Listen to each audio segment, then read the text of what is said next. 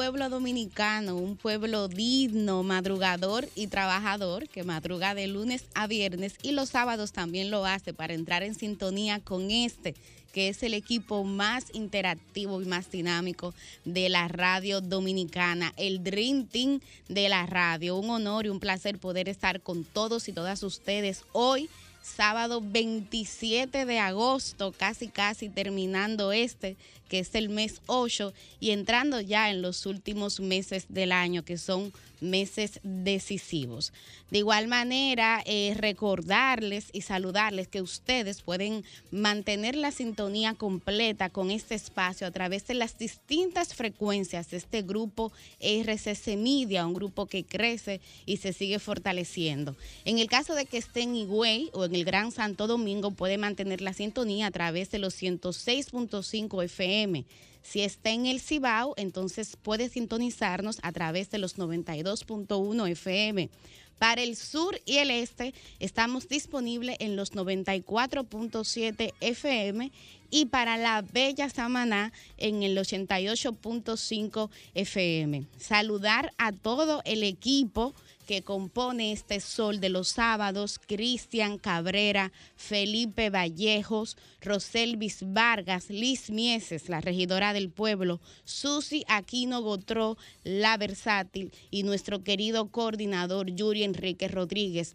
De igual manera, saludar al equipo técnico. Recuerden que nuestra productora es la super mega productora Jennifer Peguero, Humberto Hernández, que me acompaña esta mañana, siempre firme en los controles de Sol 106.5 y del Sol de los sábados, y Joan Núñez, cariñosamente conocido como Llovida, que es quien hace posible que ustedes puedan también ver los comentarios y entrevistas a través de los canales de YouTube. Por cierto, recordar siempre que este programa se transmite en vivo a través del canal de YouTube de RCC Media. Ha sido esta una semana bastante interesante y creo que es propicio que para poder entrar en materia de cada uno de los hechos e informaciones que han tenido lugar en ella, sería importante, Humberto, que iniciemos con el bloque informativo que es presentado a través de un estilo único y particular de nuestra querida versátil Sucia Aquino Gotro. Me refiero a Noticias al Sol. Esto es Noticias al Sol.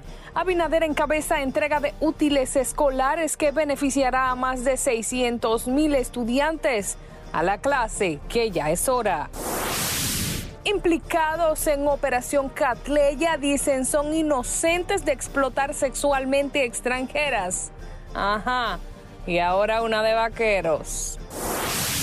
Imponen prisión contra hombre que degolló novia en Villatrina. Andrés Castillo anuncia someterá a la justicia al actor español Uxio Liz, de acusado a acusador. Vaya usted a ver guiones. Miriam Germán y Jenny Berenice enfrentadas. ¿Qué nombre le pondremos a esta operación? Marisol Franco, compañera sentimental de César el Abusador, busca obtener su libertad. Ahora todos quieren ser libres como Frozen. Conatra solicita extender investigación a Donald Guerrero, temas de las gasolinas. Óigame bien, señores, el comentario de mi vecina. Óigame bien, señores, el comentario de mi vecina. Que cómo nos vamos a hacer cuando se acabe la gasolina. Que cómo nos vamos a hacer cuando se acabe la gasolina. Yo sí voy a reír con tanto gordo en este país. Yo sí voy a reír con tanto gordo en este país. Tanto pedal en su bicicleta. Yo le diré, va baile con la Teresa. Yo sí voy a reír.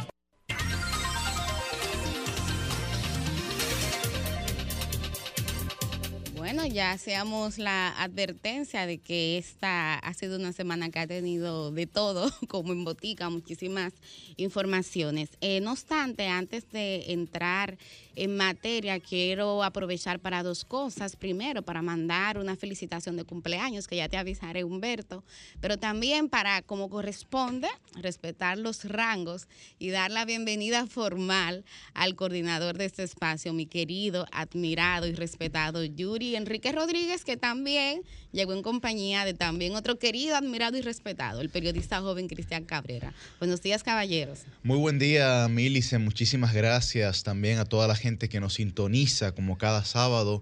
Buen día para todo el equipo, buen día a don Cristian ahí que llegó conmigo. Eh, Pero Cristian está como muy elegante. ¿Y para dónde es, Cristian? ¿Va a buscar visa? ¿Usted tiene algún desayunito hoy, don Cristian, luego de esto? Va a buscar visa. Truqueando unos dolores corporales. bueno, Millicent, yo la extrañé a usted. La extrañé, me sentía desolado. Eh, me, habían despojado. Sin confrontación alguna. Sí, me habían despojado de la confrontación y cuando la dicotomía no es parte de programas o de espacios como estos, realmente la gente le, genera extrañeza, ¿no? Bueno. Pero aquí estamos. Ahí está. Hay, que hacerse extrañar a ver si de verdad quieren a uno y si uno de verdad es necesario en los oh, oh, espacios. ¿Verdad, Humberto? Cristian, buenos días. Buenos días a la audiencia de Sol de los Sábados, bien temprano aquí, listos para informarles en este día donde las noticias no mueren desde que está instalado este espacio. bueno, pues ahora yo quiero pedirle permiso a ustedes y a la audiencia para yo mandar con la compañía y también complicidad de Humberto una felicitación de cumpleaños muy especial. Adelante, Humberto.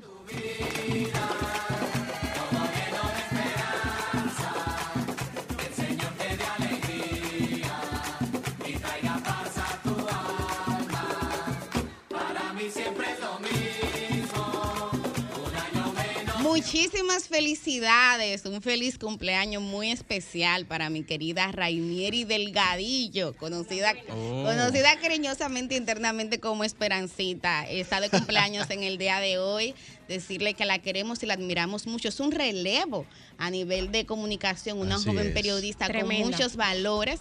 Ella conduce el espacio a la República Radio, ahí me relevo, pero además también forma parte del equipo de comunicación de la OPRED. Ahí la veo tirando paqueticos. Felicidades, y te quiero y te admiro muchísimo, querida amiga. Cumpleaños dos veces en un año ella. ¿Eh? ¿Ella cumpleaños los otros días? ¿O fue tan bueno el cumpleaños que, se sintió? Déjame decirte que a Delgadillo yo casi y que la recluto para el, el gabinete de política social a inicios de, la gestión del presidente Luis Abinader. Tremenda profesional, tremenda joven. Y a nosotros no nos puede reclutar. para ver si hay chance todavía. Muchas mucha felicidades para Deliadillo, una persona, como bien señala Milicen, eh, con muchos valores, muy acuciosa, muy acuciosa, ¿verdad? Con ese, digamos, con ese don divino de la criticidad. Y, y a mí me gusta mucho escucharla realmente. gracias, misión cumplida. Miren, vamos a comentar un poquito lo de Redelige, que ha sido... y bueno, y saludar a ah, Felipe y a Rosel, bienvenidos. Adelante. Buen día. Bueno, obviamente lo de, yo dije, Milicen eh, empezó la, la, mañana de hoy y yo dije, bueno, ahí viene, estoy seguro que viene, viene dura Milicen después de dos semanas de silencio. Y, y la verdad que, que, el tema obviamente había sido este, la indignación que ha causado no solamente por el tema de la ausencia de un código penal realmente a la altura, sino que también la prepotencia con la que el personaje ha actuado, por supuesto me refiero. El personaje.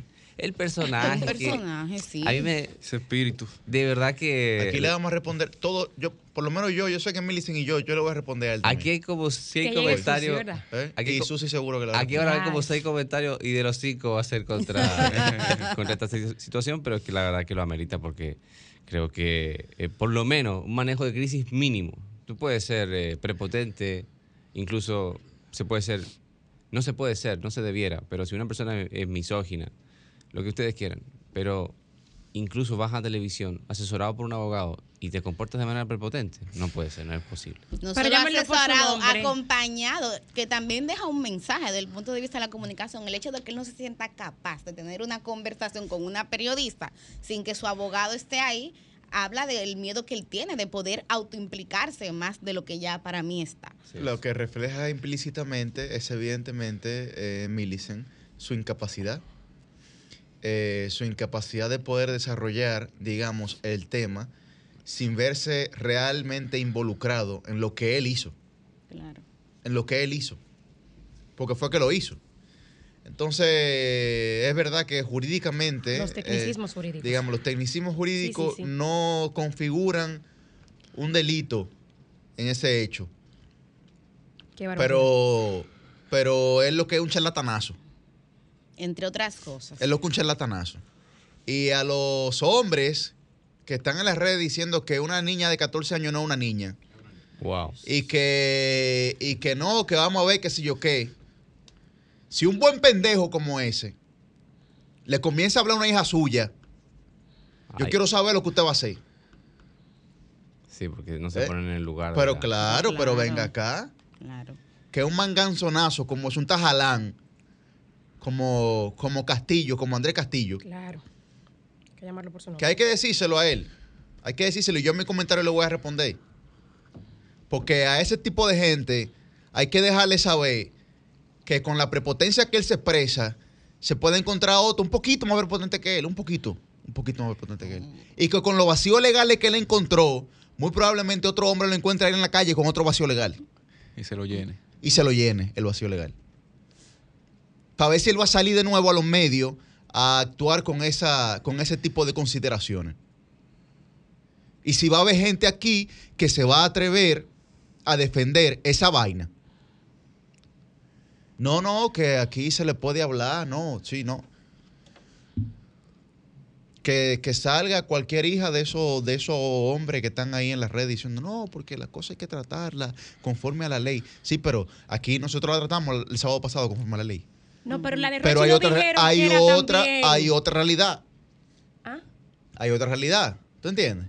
Entonces, eh, al Andresito Castillo ese, que sepa bien que, que él no está en lo correcto, ¿no? Y debe, debe saber Andrés Que él no está en lo Castillo, correcto, ¿no? Debe saber Andrés Castillo que a pesar de que encontró un vacío legal y por eso está suelto, eh, espero, así como esta mañana, por lógica y por sentido común, recibe la condena por, lo, por sus barbaridades, pues obviamente que la sociedad dominicana en su justa medida lo condene eh, y lo, lo marque para que primero no, lo- no se vuelva a repetir y segundo porque evidentemente la, no ha aprendido la lección. No, la entrevista no, que dio en esta semana indica que este señor ni siquiera ha entendido la dimensión de lo que hizo y por, y por si fuera poco, actúa con prepotencia diciendo que va a demandar a la persona que grabó la llamada. Es decir, él se quiere victimizar.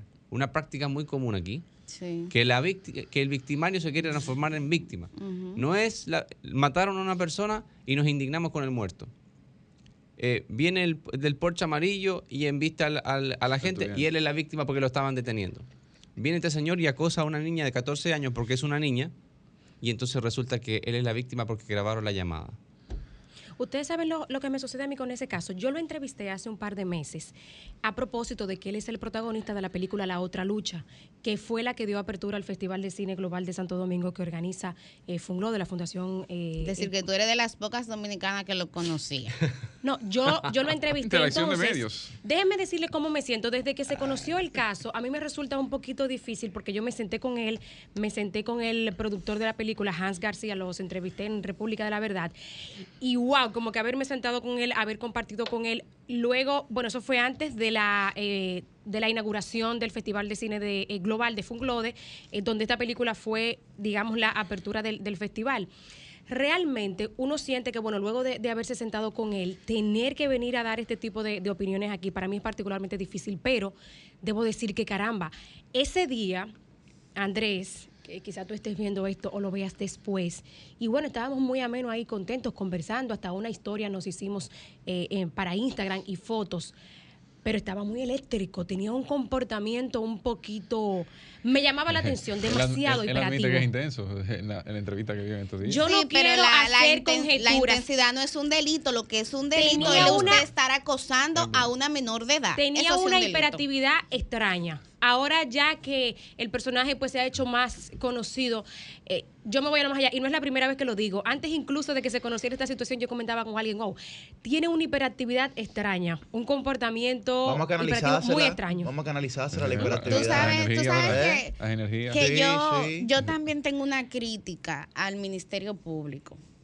Porque Ahí inició el problema. Ah, para mí, o sea, cuando las cosas están bien, están bien, pero cuando están mal, están Lo mal. dijo Y usted- Martínez Brito, Y y usted lo dijimos sabe aquí. que yo no, aquí, lo dijimos aquí, le dijimos, Sí. no debieron meterlo, pero lo dijimos aquí nosotros. Yo aquí soy una defensora de las actuaciones del Ministerio Público en materia de lucha contra corrupción e impunidad, pero creo que en este caso el Ministerio Público no usó la tipificación adecuada. Y hay quienes dicen, Porque hay muchísimos vacíos legales, ya ustedes lo han ido comentando. que lo llevaron por ahí a propósito. Hay quienes dicen. Por eso te digo, por eso te digo, porque fíjate, Roselvis, que No, uno de los detalles y que para nosotros y nosotras como comunicadores el timing siempre es importante. Fíjense cómo ese tres casos tenía tres meses, perdón, ese caso tenían tres meses durmiendo ahí el sueño del Olimpo y es después, a raíz del escándalo en medios de comunicación, que el Ministerio Público decide proceder. ¿Por qué no había procedido antes? Hay muchis- muchísimas respuestas, yo tengo varias, pero ese no es el punto. A lo que voy es que entiendo que tal vez si se hubiese intentado, Yuri, el tema de su- sustracción de menores, tentativa, él hubiese ponido- podido tener algún tipo de pena. Porque ustedes saben lo negativo que es para la sociedad el que el país haya escuchado cómo ese hombre llamó a una niña de 14 años de edad. Y aquí abro un paréntesis muy grande. No importa si esa niña usa o no maquillaje. No importa la edad que ella supuestamente aparente. No importa si tiene un canal de TikTok. Nada de eso justifica. Y como decía Felipe, hay que tener cuidado.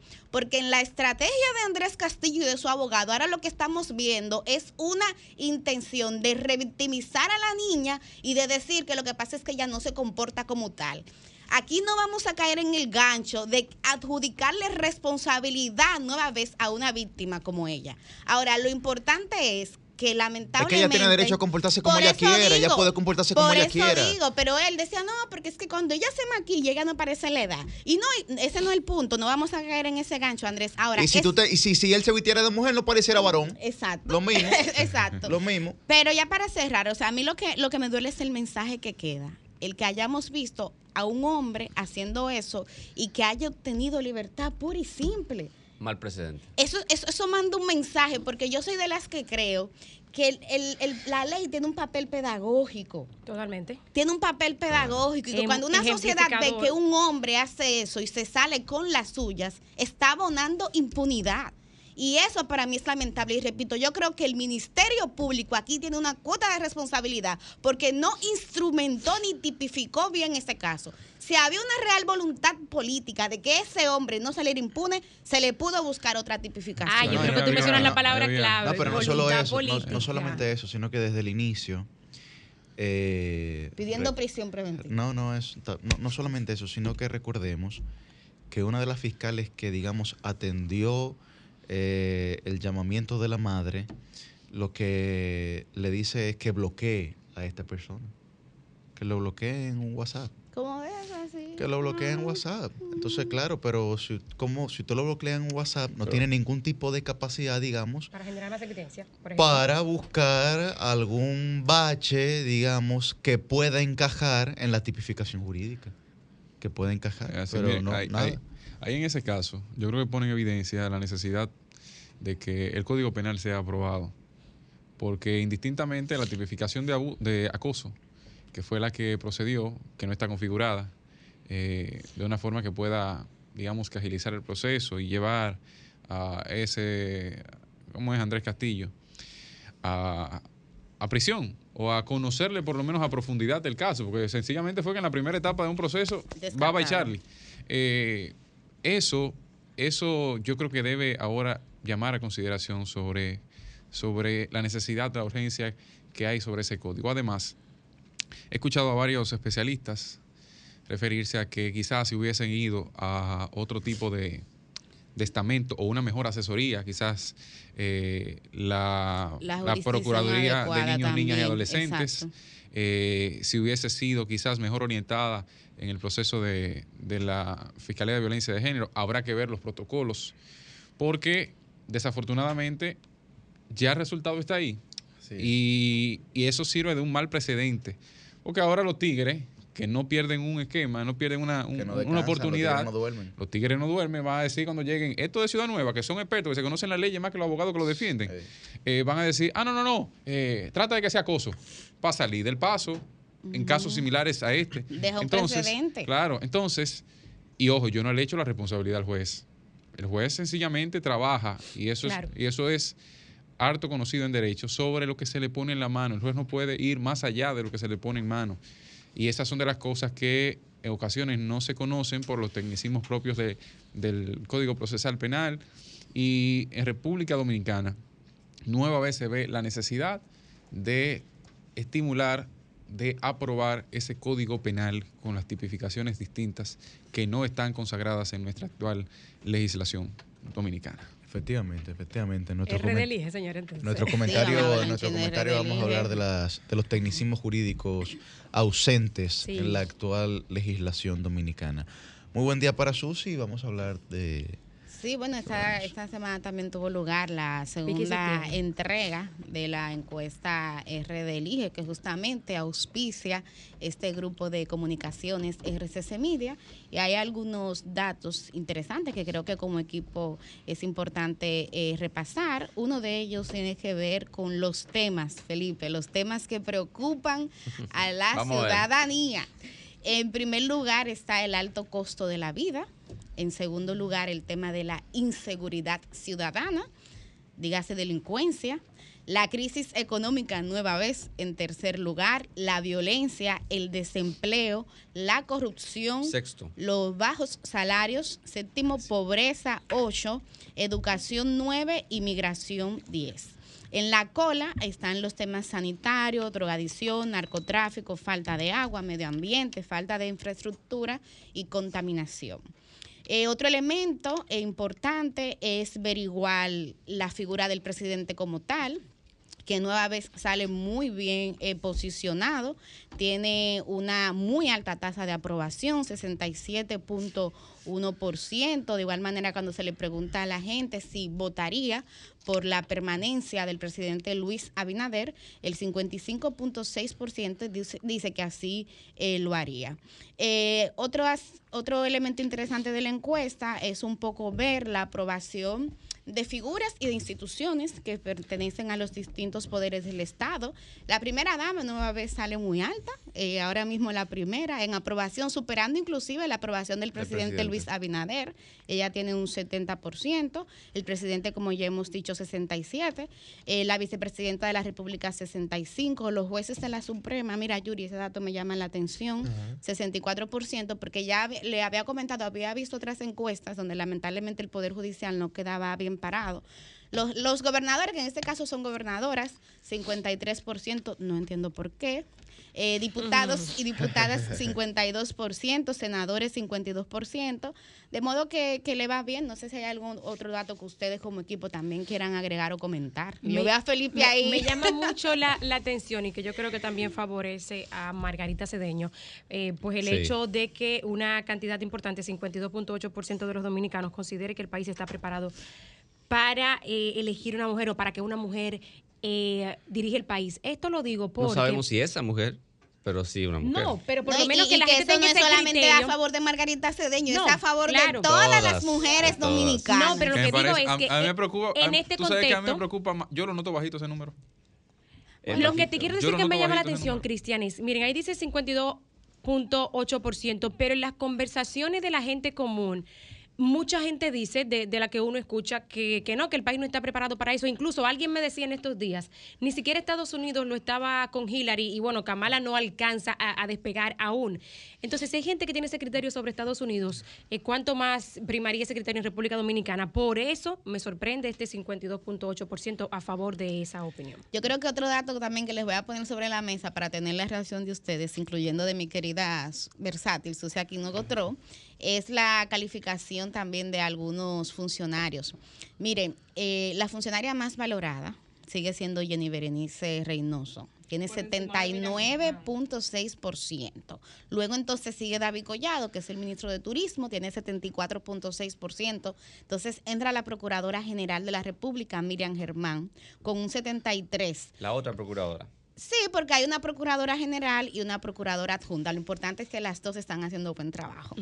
Héctor Valdés Albizu, gobernador del Banco Central. Oye, Héctor Valdés, muy bien posicionado. Ah, qué sorpresa, ¿no? La alcaldesa parece que eh, el expresidente Leonel Fernández en 30 su años. momento tomó una buena decisión, ratificada también por el expresidente Danilo Medina El y ahora PLD, por tomó, el el Luis PLD Abinader. tomó una buena decisión. Sí, en términos macroeconómicos al Sí, PLD el hay PLD que dársela, como se dice PLD popularmente. fueron correctos, señor. Los presidentes, Los presidentes. dice pres- Cristian. los, los, los, claro. Los- los- Y ya luego Carolina Mejía, Eduardo Estrella, la primera dama, el presidente Sí, Luis Abinader, y hay así uno, hay, uno, sucesivamente. hay uno que no está durmiendo en esa casa, pero que tiene el título de propiedad. Yo, No sé qué piensan ustedes. Yo, yo tengo tres, punt- eh, tres puntos ahí rapiditos. Lo primero es que yo pienso que la pregunta de los temas con relación a migración no se está preguntando bien. Porque a, a mí, yo, yo olfateo que la gente no capta que migración tiene que ver con el tema de los extranjeros viniendo a República Dominicana. Si tú le preguntas a un dominicano, ¿cuáles son sus la temas? Estos son sus temas, eh, estos son los temas de- del razón. momento. Yo creo que Si tú le pones el tema haitiano o migración, migración irregular o tema haitiano, te prometo que aparece en segundo o tercer lugar. Porque, y yo hablaba con un sociólogo hace una semana y le decía, mire, yo pienso que en países, en otros países hemos visto cómo la situación económica colapsa y la gente sale a la calle. Y él me, y él me dijo, puede que aquí ocurra algún día, ojalá que no, un tema económico, pero por lo que realmente eh, saca de, de sus casillas al, al dominicano, al ciudadano dominicano, y ojo, no estoy diciendo que esté bien o esté mal, solamente estoy diciendo que el tema de el- del, de- del inmigrante haitiano en República Dominicana realmente es un tema que mueve mucho las pasiones del, del ciudadano Yo lo que creo es que son bullosos, porque fíjate que eh, ese es un pensamiento político que se ha medido aquí electoralmente y ha sacado muy pocos votos. La realidad es que entre los dominicanos y los haitianos la convivencia es pacífica. Este es un pueblo sumamente solidario. Y en términos económicos, eh, eh, Felipe, aquí hay actividades claves vinculadas, por ejemplo, a la construcción, vinculadas, por No, ejemplo, al sector agropecuario, que no subsiste sin esa mano de obra. Yo soy el primer Entonces, defensor de, Yo de soy- que- de esa situación. Yo, lo que pasa es que yo creo que aquí hay un grupito de gente que está tratando y ha tratado históricamente y ha fracasado de generar ese tipo de fricciones y hacer ese caldo de cultivo. Pero yo no creo que este pueblo sea un pueblo racista en su gran No, mayoría no, no, ni no. que discrimine. Pero señores, lo más íntimo que tiene una gente es su casa y su familia. Y en su casa y en su familia aquí se contratan a trabajadoras domésticas de nacionalidad haitiana y no pasa nada. No pasa nada, no pasa No nada. pasa nada. Y en, muchas en veces segundo son lugar, mejores y más serias que muchas dominicanas. queda confirmado, la queda confirmado no tiene que la economía es el principal problema Así y ese es el problema o el desafío que va a definir el proceso electoral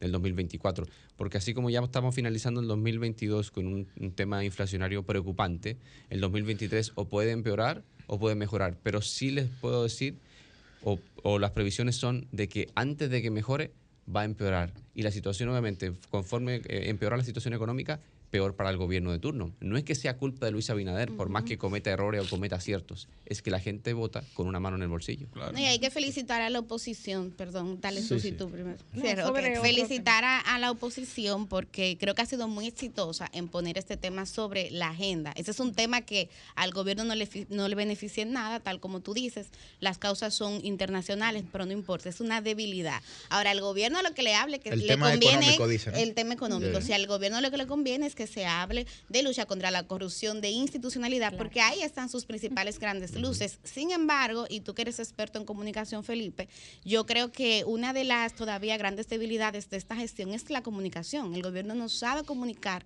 de manera adecuada sus éxitos y la oposición sale del gobierno con un músculo muy fuerte a nivel de comunicación y por Sin eso duda. creo que ha sido exitosísimo No es, en que ese esté, aspecto. no es que esté aquí todos los sábados para acabar la comunicación del gobierno. Pero es que la verdad que, que es tentador. Pero yo quiero decir, y por último esto, eh, la comunicación es fundamental. De- sobre todo la comunicación de gobierno. No la confundamos con la comunicación de campaña, que es otra cosa Ah, completamente Yo creo que ahí está el diferente. principal Ahí está. problema. Ahí está la Ya. debilidad del gobierno. Ya tú lo dijiste, ya. Claro. Puede que el presidente tenga la ambición y es su legítimo derecho, está habilitado de reelegirse. Ahora bien, pareciera que el presidente dice, espérense, déjenme gobernar, y el gobierno está diciendo, espérate, que estoy loco por entrar en campaña porque te quiero reelegir. Entonces, esa combina, esa, ese ruido interno bueno, es lo que le ha hecho mucho daño al presidente. Miren, algo que quiero destacar de RD Elige es que confirma esa percepción generalizada que hay, que nosotros le hemos comentado muchísimo en el programa, de que el presidente tiene una imagen muchísimo más elevada y por encima que la de su gobierno, que la de su gestión. En un país como este presidencialista, esto es clave. ¿Por qué? Porque en una parte de RD Elige dice, considera específicamente en materia de corrupción que el gobierno de Luis Abinader hay o no hay corrupción y el 56.3% entiende que sí hay corrupción. Sin embargo, cuando usted eh, va a la pregunta que dice percepción de corrupción del presidente Luis Abinader Corona, el 64.8% lo considera nada corrupto y el 15.7% lo considera poco corrupto. Es decir, que el 80.5% considera que el presidente per se no es una persona con destellos, rasgos o actitudes de corrupción. Sin embargo, sí encuentran en más de un 56% que hay corrupción en esta gestión de gobierno. Eso eh, dice mucho de lo que se comentaba al principio de esta gestión gubernamental de que el presidente tiene muy buenas intenciones, pero que los funcionarios no lo ayudan, es una frase que se usa al inicio de todos los gobiernos, ¿sí? A lo largo de que va avanzando el mismo, entonces cambia un poco el tema. ¿Cuánto durará esta luna de miel del presidente de la República con el pueblo, eso no lo sabemos y sí lo que podemos nosotros eh, inferir es que se va a ir divorciando un poco a medida que la situación económica vaya empeorando, cosa que esperemos que no sea así por el bienestar de los bolsillos de todos nosotros, pero que es algo normal en cada uno de los gobiernos y más uno que tiene situaciones tan adversas eh, en cuanto al plano internacional que nos han afectado localmente y que han demostrado también en algunos casos tener eh, poco conocimiento del manejo adecuado del Estado y del manejo de muchas carteras, tomar decisiones, echarlas para atrás y demás, porque con buenas intenciones solamente no se mantiene una gestión. Y pues vamos a ver si este tema va a continuar así estos porcentajes o si como el desgaste y el deterioro natural de la mayoría de las gestiones gubernamentales va a ir variando estas cifras de percepción de eh, cariño y de amor idílico entre el gobierno y el pueblo. Tú sabes que había un famoso escritor que hablaba de la biopolítica. Yo quisiera traer aquí la físico-política. Miren, ahí hay algo que yo no sé qué tanto pueda durar. Pero por más que usted quiera, usted no puede remolcar un vehículo a un kilómetro de distancia al vehículo que está remolcando. Ahí o el presidente ala al gobierno hacia la popularidad positiva o el presidente se va con el gobierno hacia la popularidad negativa. ¿Qué va a pasar? Eso dependerá de cómo se maneje el Estado. Y es un ejercicio, es un ejercicio lógico. O sea, no puede estar muy distante la, el que ala del que es alado.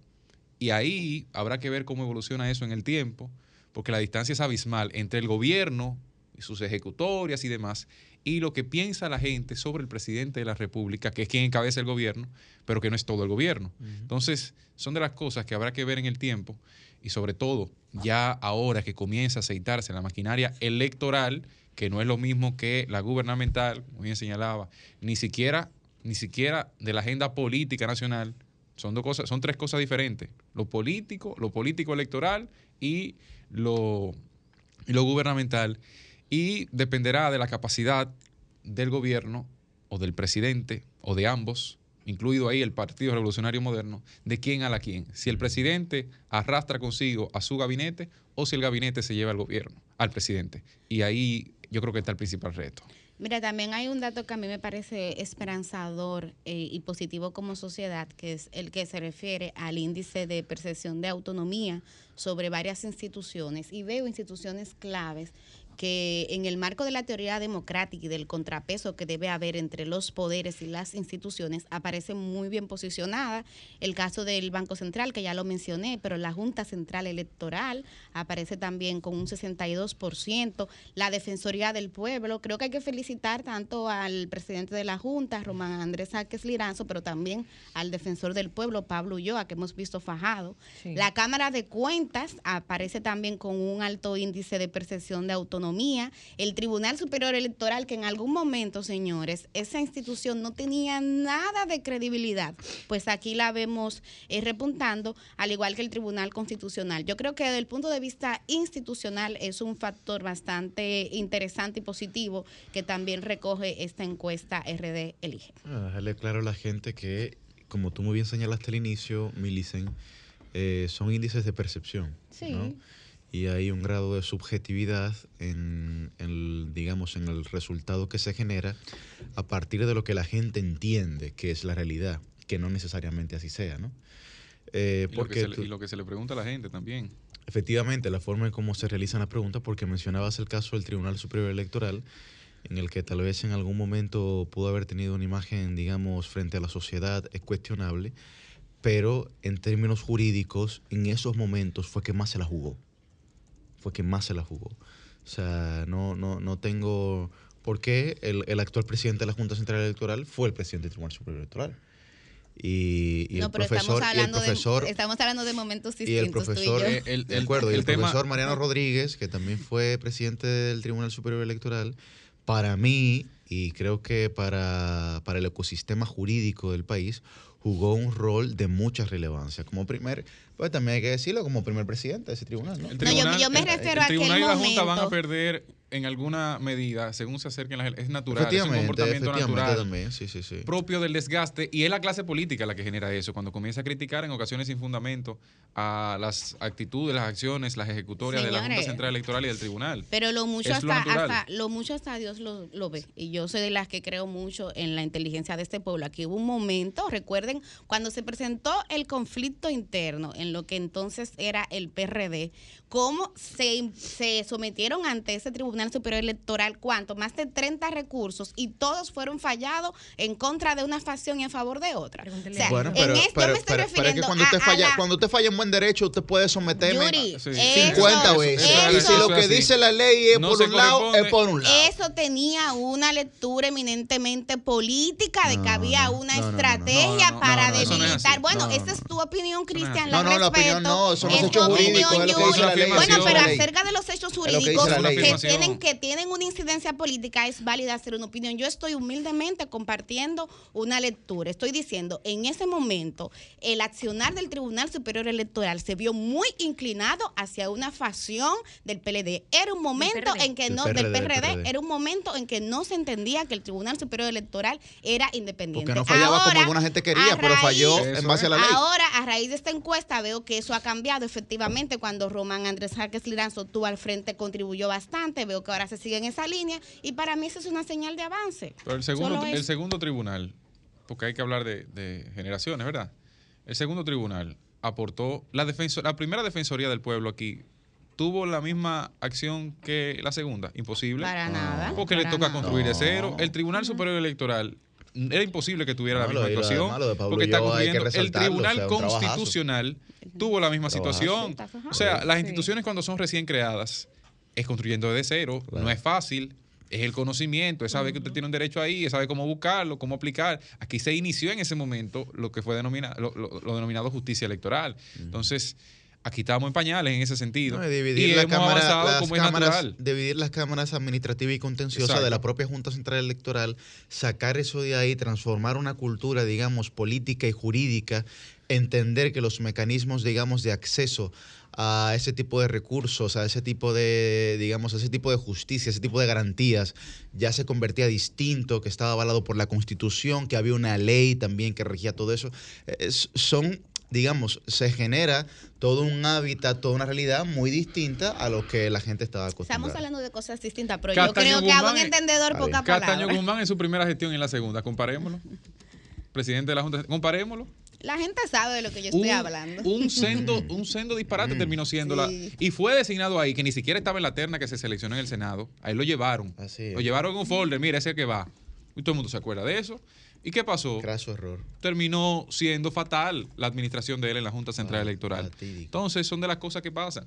Miren, yo quiero señalar un poco sobre los resultados relacionados a los candidatos dentro de RD Elige y obviamente está claro que tanto en cuanto al PRM, eh, preguntando a la población en general y también preguntando a los simpatizantes del partido, el presidente Luis Abinader lleva a la cabeza en, en la población en general con casi un 50%, 49.9%, y en cuanto a los simpatizantes del partido, un 80.3%. En el caso del Partido de la Liberación Dominicana. Buena, esa me, sorprendió realmente. Sí, en, ambos escenarios, eh, Abel Martínez tiene la delantera también. ¿Cuáles son los ambos escenarios? En la población en general, 33%. Y en cuanto a los simpatizantes del partido, aún más alto, 46.1%. Sin embargo, en el caso de si se aliara el Partido de la Liberación Dominicana y la Fuerza del Pueblo, en la población en general, Abel está por encima, 25.5% para un 22.7% del doctor Leonel Fernández Reina. En el escenario de los simpatizantes, ya no de la población en general, entonces el expresidente Leonel Fernández se va por encima con un 51.7% y eh, Abel Martínez un 22.1%. ¿Qué quiere decir esto? Pues lo que es lógico, natural y se cae de la mata es que dentro de las personas del PLD y la Fuerza del Pueblo, Leonel tiene mayoría y en cuanto a la población en general, Abel Martínez y todo este trabajo que ha hecho en Santiago y la mm. lucha contra los ilegales eh, de nacionalidad haitiana, pues le ha dado fruto para ponerse adelante. Esto es algo que tiene que llevar análisis y a reflexión al Partido de la Liberación Dominicana y a la Fuerza del Pueblo, porque en el PRM prácticamente no hay nada de qué hablar. El único escenario donde se favorecen otros candidatos es en el caso donde el presidente de la República no fuese una opción, que ahí lidera David Collado. Lo que hay que también resaltar en RD Elige es que cuando pregunta si solo hubiera dos candidatos a presidente de la República, ¿cuál opción votaría? En esos dos candidatos se mantiene una sola constante, que es el presidente Luis Abinader, y luego tres variables, que son Margarita, Abel y Leonel. Quien queda arriba ahí es Margarita. Frente a Abinader, la que más saca votos es Margarita Cedeño. Los demás se desploman inmediatamente. Pero la encuesta plantea cuáles son las opciones. ¿eh? plantea opciones en caso de que Si solo hubiera, míralo ahí, ah, si solo hubiera, estoy hablando de lo que dice, pantalla, en pantalla. estoy hablando de lo que dice la encuesta. Yo estoy hablando de lo que dice la encuesta. el, mes pasado fue lo mismo. También cuando decían si solo hubiesen dos candidatos, si solo hubiesen dos candidatos, si solamente hubiesen dos candidatos, la única constante es el presidente Abinader. Y las variables son Margarita, Abel y Lionel. Y ahí la que más saca votos frente a Binader se llama Margarita Cedeño. Y así mismo ocurrió el mes pasado. Eso también, eso también. Y hablar de encuestas habría sin decir, que Sin decir la metodología, faltar en alguna medida a, la forma. Vámonos. Entonces, ah, del 11 al 16 de agosto se recabaron los datos a través de Meta, que es la plataforma de Facebook, Instagram y WhatsApp, eh, con un nivel de confianza de 95%, un margen de error de 2.2 y cabe recordar, recordar que cada estimación tiene su propio error asociado y que adicionalmente puede existir otro tipo de errores de investigación. El nivel de penetración de los medios sociales, propiedad meta en República Dominicana es de 89.7% en los dominicanos en 18 años en adelante. Vámonos con la gente, don Humberto, si a usted le parece pertinente. Con la audiencia, porque con la audiencia, somos todos, ¿verdad? Comunícate 809 540 1065 1-833-610-1065 desde los Estados Unidos. Sol 106.5, la más interactiva.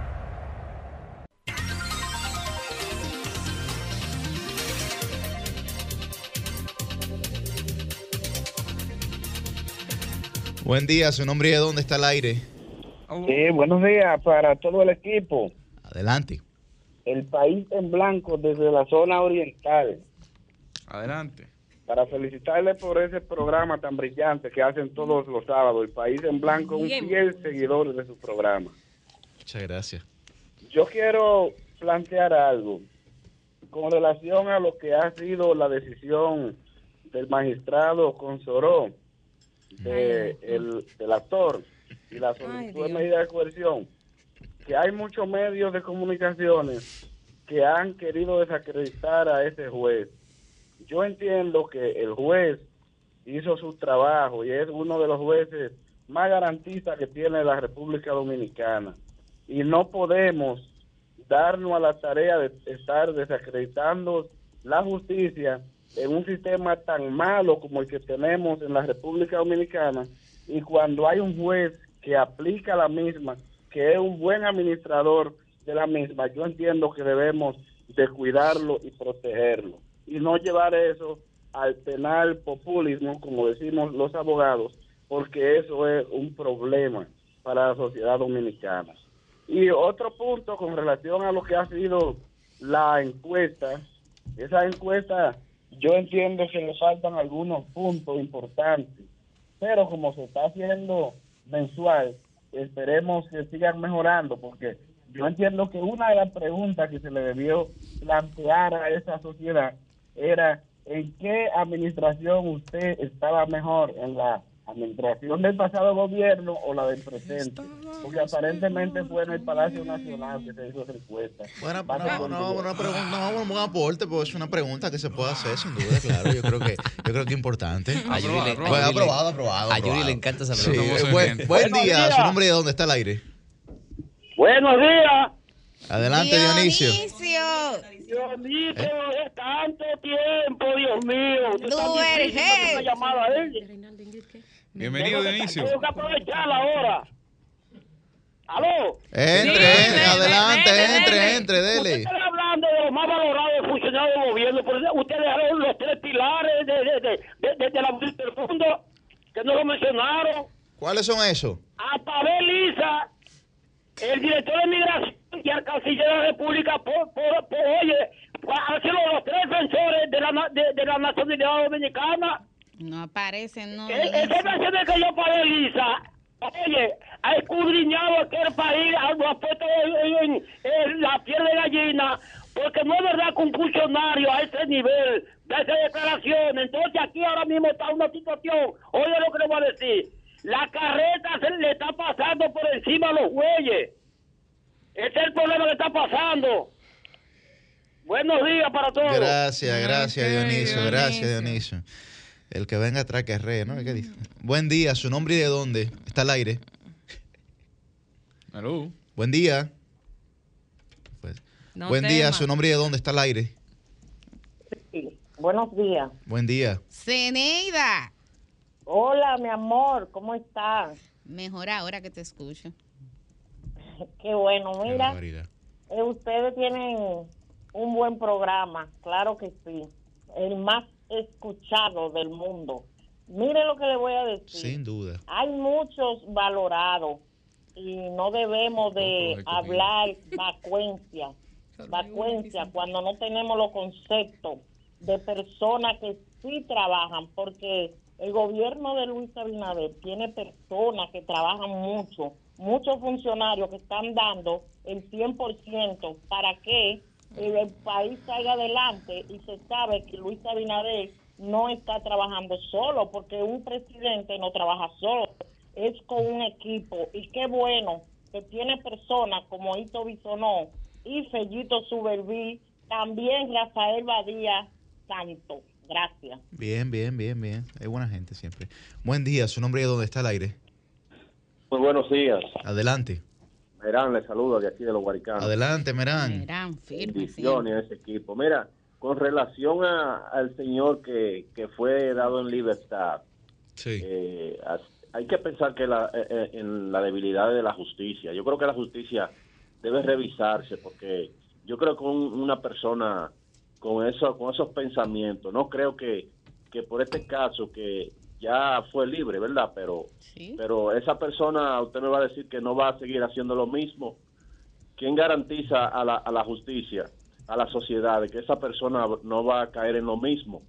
Cuando tenemos niñas y adolescentes en la calle que son más vulnerables que esa persona, que esa niña que, que él trata, tra- trató de, de- de- de seducir. Es decir, que la justicia, por favor, debe revisarse. Hace muy buenos días. Gracias, Merán. Buen día, su nombre y de dónde está el aire. Buenos días, Adelante, Joan Núñez, Santo Domingo Norte. adelante, Joan. Eh, bueno, mi llamada es un poquito, eh, ¿cómo se dice? Decepcionante, en el sentido de que ya estamos entrando en política, ya todos los problemas se están olvidando, ahora comienzan las campañas de cosas que, y las promesas de cosas que aún no se han resuelto. Y tenemos cuánta, cuántos años ya de democracia y aún las cosas que nos prometen no se cumplen. Hasta que aquí no llegue alguien eh, que cambie la mentalidad de nosotros como dominicanos, de que tenemos que instituir las leyes y que se cumplan.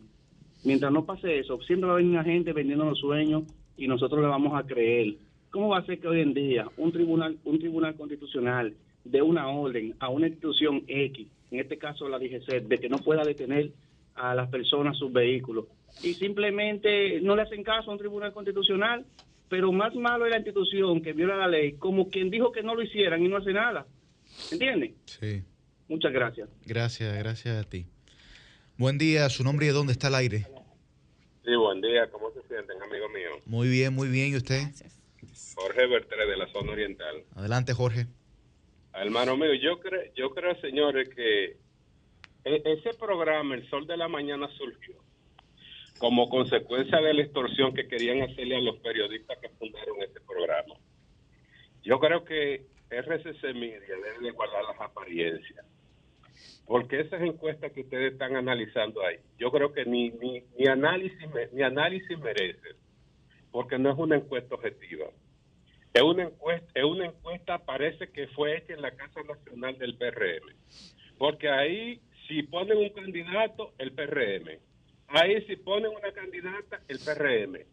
Y la realidad del mercado electoral no es ese.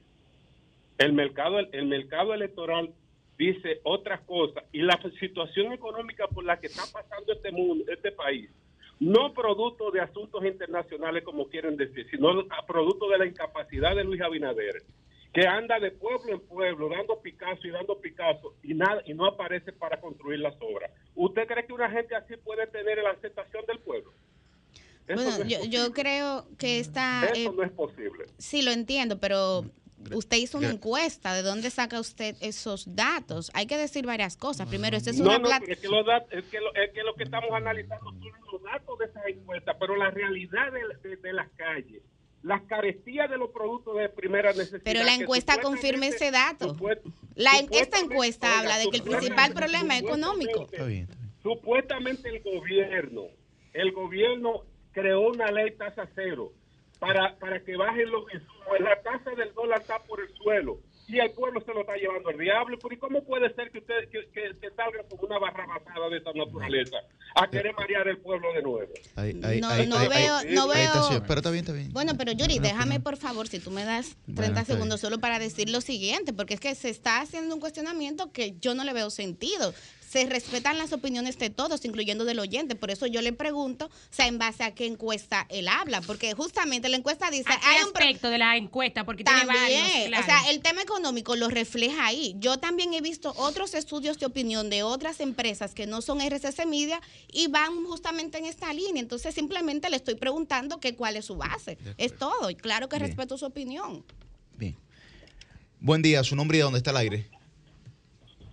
Sí, buenas. Mi nombre es Rolando, desde Nueva York. Adelante, Rolando, Eh, Nueva York. Quiero felicitarles de nuevo por su, su gran programa, que eh, me, tengo que levantar solamente a escucharlo a ustedes. La arraigo y ya como se han compro- comprometido en la sociedad. Número uno, quisiera hacer un preámbulo. Yo fui regidor por 10 años en dos periodos consecutivos en la provincia de Santiago y he participado en varias campañas electorales, sean de senadores, diputados y alcaldes de la misma provincia. Sí. Entonces, este, este escenario que se vislumbra en el 2024 eh, me llama bastante la, la atención. Por ejemplo, por los problemas económicos, los problemas de la inmigración, los problemas políticos, sociales, en fin, son tantas cosas que, que uno nos, no, se, no, no, no hay, no hay nada claro en este momento. Entonces, en el eventual caso de cualquier de los precandidatos del PLD que pase, que pase a, a- a candidato, y en el eventual caso en el 2024 que se nos vayamos a una segunda vuelta. En el caso de la Fuerza del Pueblo y el PLD, por los cuales tengo gran admiración porque, porque trabajé por los dos partidos, eh, ¿qué se impondría? ¿La razón, el ego o el país? Eso. ¿El ego por qué? Rolando, tú acabas de hacer una tremenda pregunta. ¿La razón, el ego o el país? Yo le digo la respuesta del 2020, si quiere escucharla. Ese se Bu- la sabe. va- vamos con esta. Gracias, gracias Rolando por esa llamada. Buena llamada. Buen día, su nombre y dónde está el aire. Buenos días, mi hermano. ¿Cómo están ustedes? Felicitarlos por su programa. Adelante, León. Oh, el león de. Manhattan. Sí. Está al aire. Le hablo de aquí, de New Jersey, Nueva York. Ah, pero ese no es el león. Ah, pensaba que era el León. Discúlpame, adelante. Le hablo de, de Estados Unidos. Sí, sí, está al aire, dale. Sí, sí, mira, yo estoy pensando que eh, el presidente dominicano, ustedes, ustedes saben, eh, el muñeco de, el muñeco ñeñeco. Sí.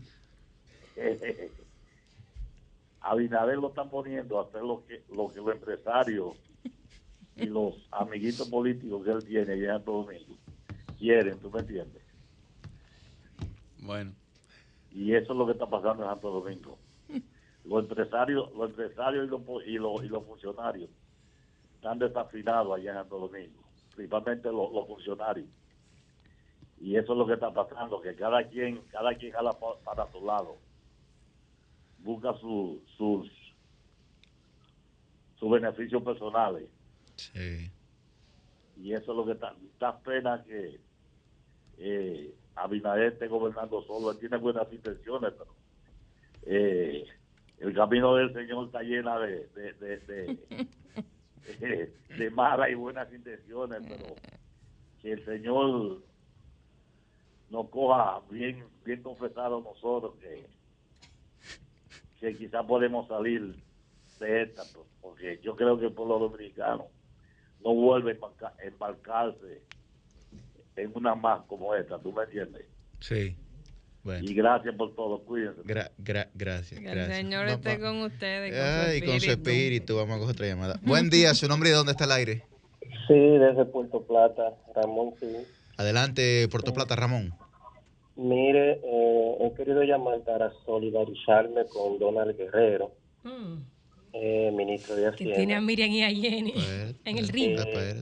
Según no que había- dicen. Ah. Pero vamos no había visto. Hay una carta. eh, un funcionario eh, pre- primeramente bien preparado, muy capacitado y segundo con tanta humildad como Donald Guerrero. Ojalá y que esas cosas no sean el objeto para quererle hacer daño, porque para mí a Donald Guerrero se le quiere hacer daño. Donald Guerrero no necesita un peso del Estado. Donald Guerrero llegó ahí siendo una persona rica y sobre todo un empresario con rama internacional. Sus, sus negocios son todos casi fuera del país. Entonces, ojalá y que esas investigaciones y eso ese famoso expediente que es el más grande del país eh, sea bien bien bien estudiado y que, y que no se le haga daño, fiscal. ni se dañe, ni se dañe una familia como, como es esa familia y sobre todo ese caballero. Demasiado decente ese hombre. Era cuánto. Cambio fuera. El sol de los sábados, el sol de los sábados, el sol de los sábados, el sol de los sábados.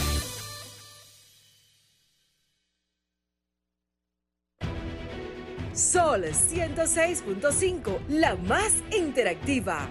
Una emisora RCC Miria. Compadre, corríjame si me equivoco.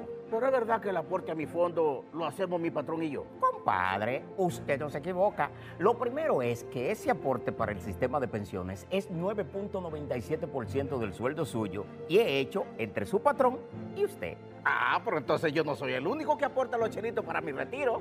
Eso es lo chulo del sistema. Si su salario fuera de 10 mil pesos, 287 es lo que pone usted. Y su jefe, 710. Del total, 840 pesos van directivo a su cuenta de capitalización individual. Y esta cuenta también crece con la rentabilidad de las inversiones que hace su AFP Popular. Ah, pero eso así es un palo. Hay que trabajar. AFP Popular, confianza absoluta.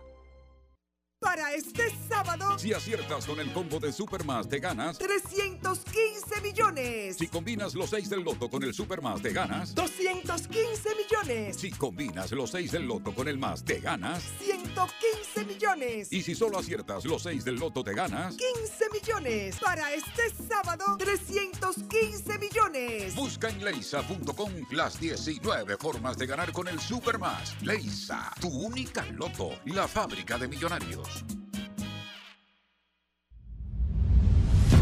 RCC Media, la red de comunicación más completa del país. Disfruta todo el contenido exclusivo de nuestras emisoras y canal de televisión por nuestras redes sociales, arroba RCC Media RD y página web www.rccmedia.com.do. Dale like, comparte y comenta para ser parte de nuestra comunidad en las redes sociales. RCC Media RD. Noticias, entretenimiento e información a un solo clic.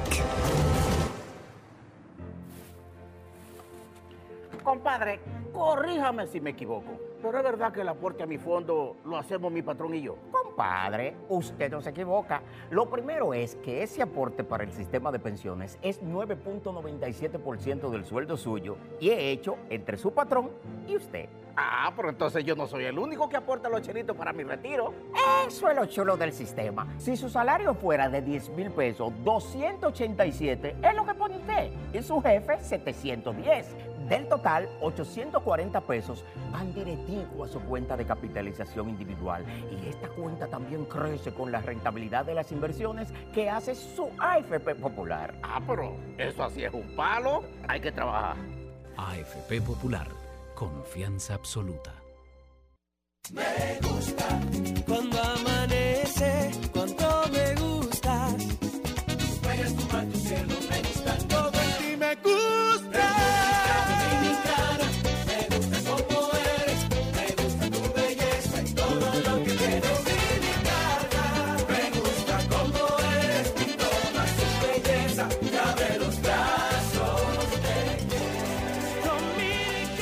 República Dominicana lo tiene todo.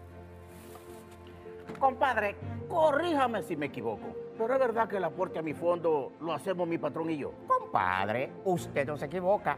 Lo primero es que ese aporte para el sistema de pensiones es 9.97% del sueldo suyo y es hecho entre su patrón y usted. Ah, pero entonces yo no soy el único que aporta los chelitos para mi retiro.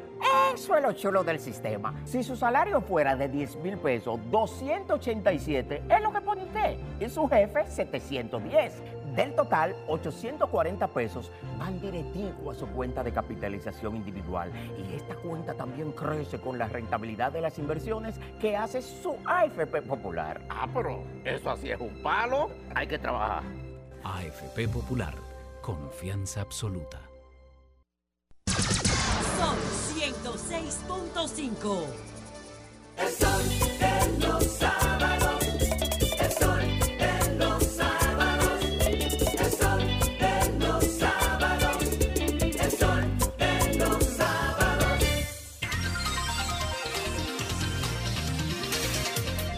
Bueno, a las 8 y 5 de la mañana arrancamos nuestra ronda de comentarios y bueno, es el turno de nuestro abridor estelar, el periodista joven. Muy buen día para don Cristian Cabrera. Buenos días, Yuri. Buenos días al equipo. A trabajar. Miren, a trabajar es un lema que se utiliza mucho, pero que parece el Congreso no, no le ha dado espacio dentro de sus atribuciones porque los importantes proyectos nunca son trabajados o son encabetados, engavetados o son archivados. Incluso me parece que eh, tanto la Cámara como el Senado adquiere constantemente a través de licitación colchones para dormir, porque a fin de cuentas la población eso es lo que percibe de los proyectos importantes en el Congreso. ¿Y qué sucede actualmente? Bueno, vi con pena hace unos días una declaración que ofreció Bolívar Valera, diputado de Santo Domingo Este, del Partido de la Liberación Dominicana, y que decía, caramba, uno está prácticamente obligado a que los proyectos que son sometidos sean resoluciones para construir una cancha, para arreglar una calle, para cortar unos árboles, para que le den pintura a una escuela, porque los grandes proyectos nunca son aprobados y perimen y perimen y perimen y nunca terminan siendo aprobados en el Congreso, tanto en la Cámara de Diputados como en el Senado de la República. Cada cual ha tenido lo suyo históricamente. Y eso me parece que obliga a los diputados y senadores a repensar su tarea. Fíjense, este caso de Andrés Castillo, donde fue sometido por acoso, tres proyectos, uno de Hanlet Melo, uno de eh, Carlos Amarante y otro de, eh, me parece, José Horacio, van en esa dirección. Ninguno de los tres ha sido aprobado. Ninguno de los tres ha sido aprobado. Y con una estela de coproponentes respaldando ese esos proyectos, ninguno ha sido aprobado.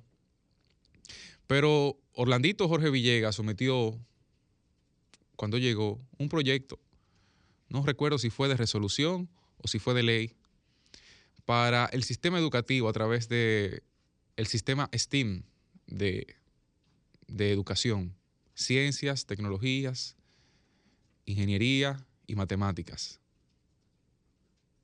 ¿Usted sabe qué pasó con eso? Ha perimido. Omar Fernández depositó un proyecto sobre la regulación de las transiciones gubernamentales para evitar las diabluras que se dan cuando hay un cambio de gobierno. O el otro, la reforma del proyecto de ley de protección animal. Ni fu ni fa. Nada ha ocurrido. Porque parece que la clase política no está interesada en darle curso a esos proyectos.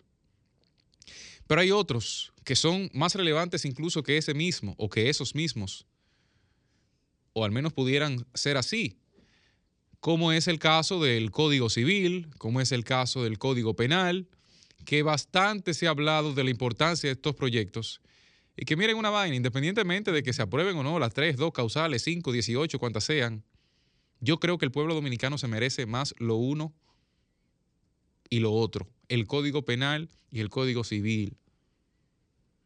Porque no es verdad que la República Dominicana va a poder luchar contra la delincuencia si no se la tiene esos proyectos. Ahí hay otro, el Centro Nacional de, eh, el Centro Nacional de Criminología. Y así usted va recorriendo y ni siquiera suenan esos proyectos. Ah, no, pero hay proyectos como el del Día de la Oración, aplausos, un bizcocho y a rezar de rodillas. Yo soy católico, pero para eso no se, no se necesita un día. El día del compadre, aplauso para eso. El día del pelotero, insignificante, las tres cual de ellas esté en primer lugar, lugar en esta competencia. Ninguna de las tres tiene sentido. Ninguna de las tres tiene sentido. Desperdiciando papel y tinta para eso. Ah, pero yo sí le aseguro algo. Yo sí les aseguro algo. Que esos proyectos van a salir aprobados más rápido. Miren, se lo puedo jurar como que me llamo Cristian David Cabrera Segura aprobado de inmediato, porque no genera ningún tipo de conflicto. Señores, los proyectos país, los proyectos Estado, los proyectos nación generan conflictos. Y la grandeza de los políticos que ahí están sentados está en dirimir esos conflictos o saberlo apartar en el momento que corresponde para darle prioridad a lo que la población necesita. Cuando eso no se hace, se le falta el respeto a la población. Y ahí hay muchos que trabajan, muchos que trabajan, mencioné algunos, no son los únicos, mencioné algunos. Hay un proyecto también para el tema de la, atención doméstica, no como, el del, no como el del Ministerio de Trabajo, que lo sometió Iván Rivera en 2019, me parece, o inicio de 2020. Vaya usted a ver, estamos en 2022 y nada pasa.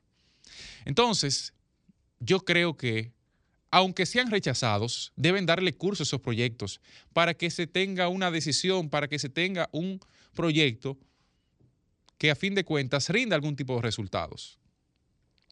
Hay una loma de archivos, de proyectos sometidos, más grande que la Torre Eiffel, ahí en ese Congreso. Usted para papel a papel y la Torre Eiffel eh, tiene que subirse, empinarse para poder saludarlo. No pasa nada de eso. Entonces yo creo que la clase política hoy debe dar prioridad a ese tipo de proyectos y que el Congreso trabaje, pero trabaje bien, porque trabajan. Los diputados trabajan, los senadores trabajan muchísimo. Pero es un trabajo que en muchos casos queda vacío porque la gente no ve resueltos los problemas. Ahí hay un código, por ejemplo, entre las leyes que se, eh, que- se sometieron, la ley de hidrocarburos del, del gobierno, nada pasó. Entonces, aquí parece ser cierta la frase de que los proyectos que son aprobados de inmediato son o los proyectos de la Embajada de Estados Unidos o los proyectos del gobierno de turno, sin importar cuál sea. Y si eso es así, pues entonces cerremos esa vaina. Porque bastante costoso es el Congreso y vale la pena que sea costoso. Porque yo defiendo que el Congreso trabaje, pero tiene que hacerlo bien para ganarse el respeto de la población. ¿Sabes qué pasa? Salvo honrosas excepciones, cuando la gente ve a un diputado, lo que dice, ah, ahí viene este, un vago. Y eso no puede ser así, porque incluso la falta de trabajo o de aplicación de algunos mancha a los que sí trabajan y a los que son responsables. Y eso no se corresponde con la justicia. Congreso, eh, como decía un candidato, mano arriba, a trabajar. Cambio y fuera.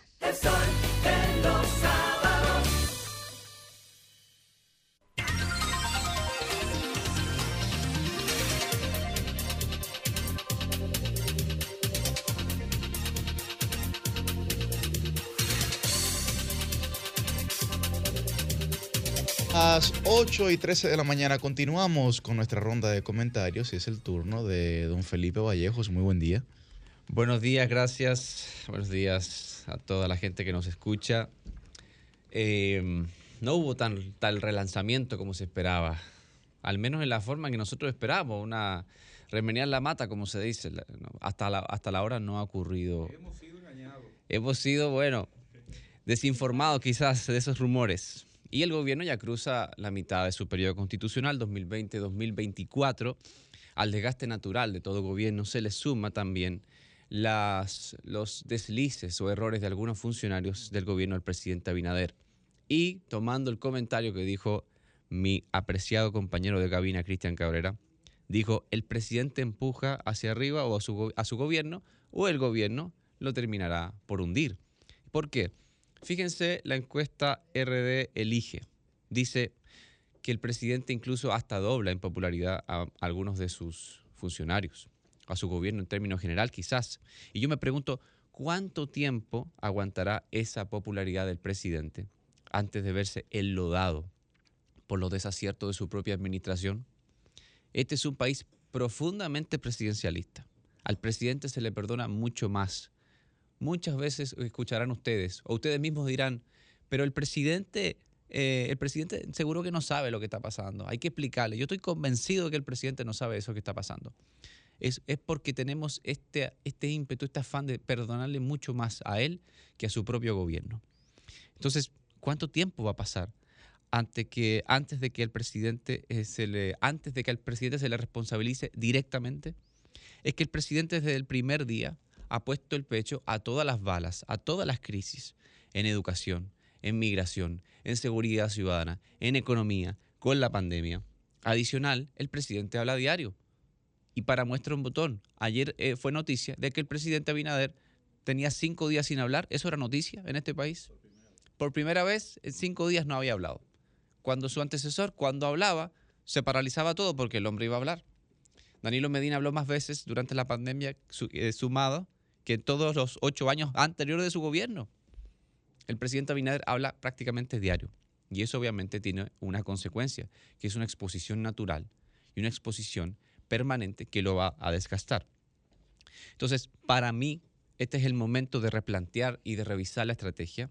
Este es el momento porque, aunque hasta ahora, presidente Abinader, se ha logrado blindar su imagen, la exposición permanente y ese ímpetu comprensible de proteger a su gobierno de toda crisis, dando la cara, porque nadie podrá decirle a usted que no da la cara, ese desgaste tarde o temprano vendrá a cobrarle la factura. ¿Han oído el dicho que reza justos pagan por pecadores? Pues los pecadores de otros, los pecados de otros vendrán a acosar al mandatario.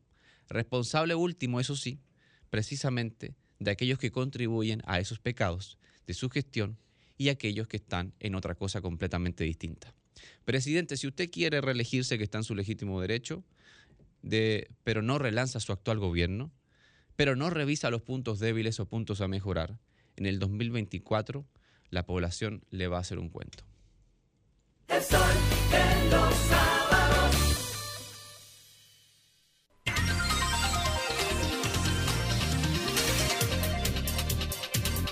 Las 8 y 17 de la mañana continuamos y es el turno de Roselvis Vargas. Buen día, Roselvis. Buenos días, compañeros. Eh, un saludo especial a los que nos sintonizan por las diferentes plataformas. Miren, yo hablé aquí hace, no sé, qué sé yo, un par de meses, debía haber hablado, de la ley 192-19, que es la ley sobre la protección de la imagen al honor e intimidad de un familiar vinculados a personas fallecidas y accidentadas.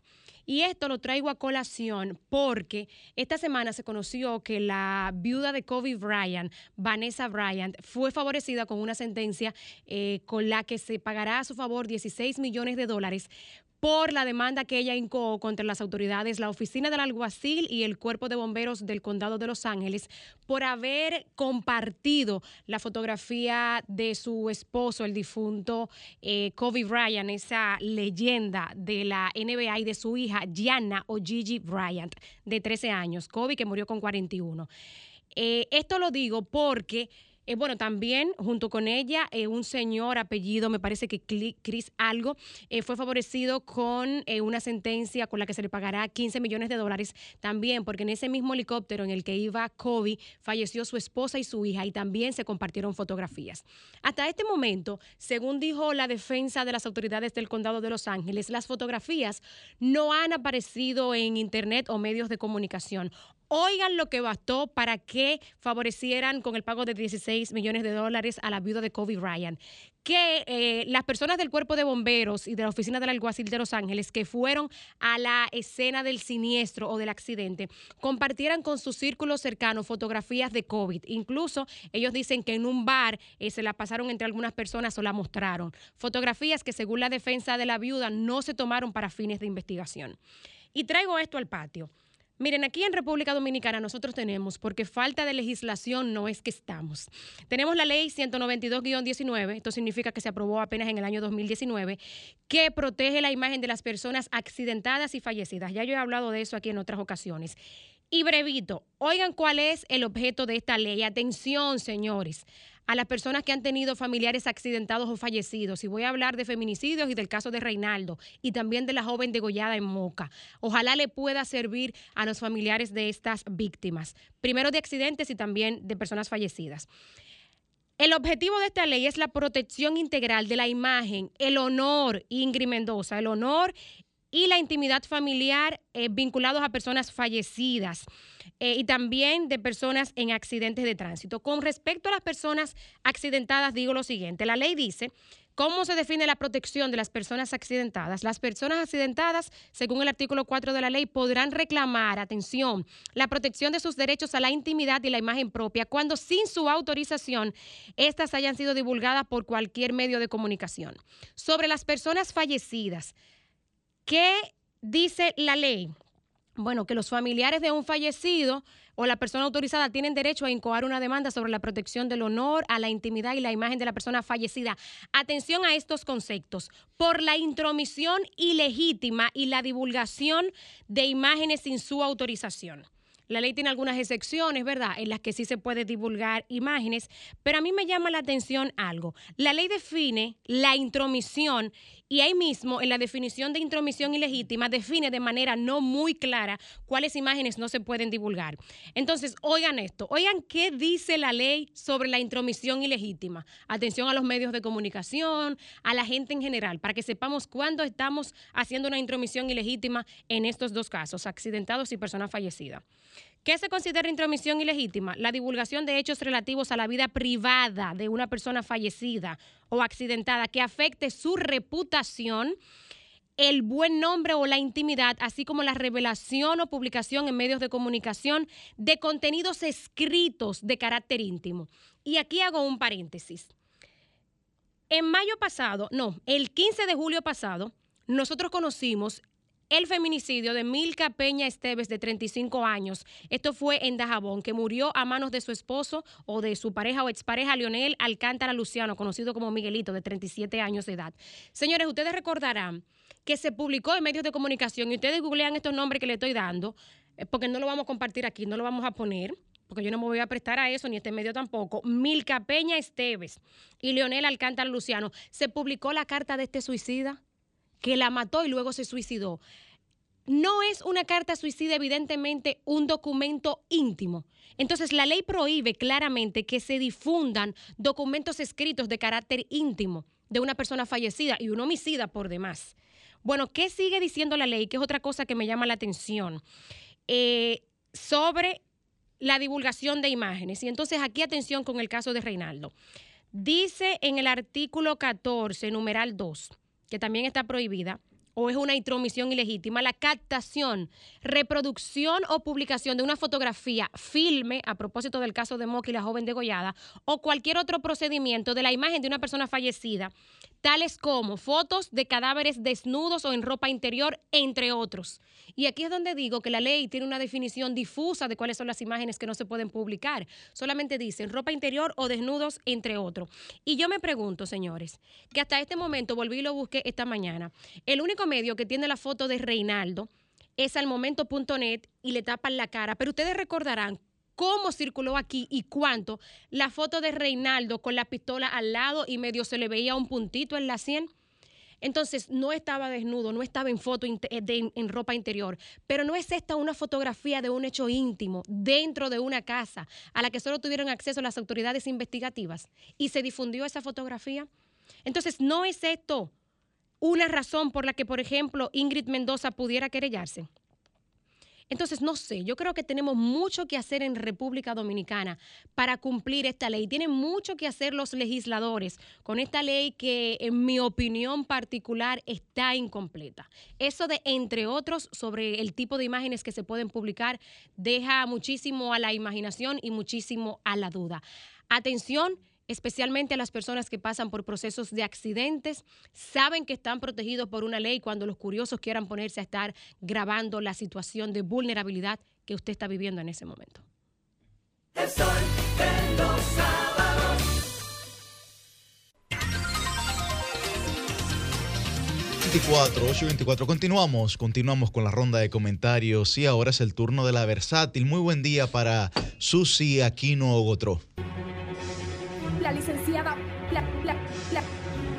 Denunciando los males, la licenciada. Muchísimas gracias, Yuri, a todos mis compañeros del Sol de los sábados, el más influyente del fin de semana. Y cuidado, señores, lamentablemente le han dado libertad pura y simple a Andrés Castillo, un tipo que, según la entrevista que vimos que dio en amplio para expresar su versión, es una persona que no sirve ni para echárselo a los perros, como dicen popularmente.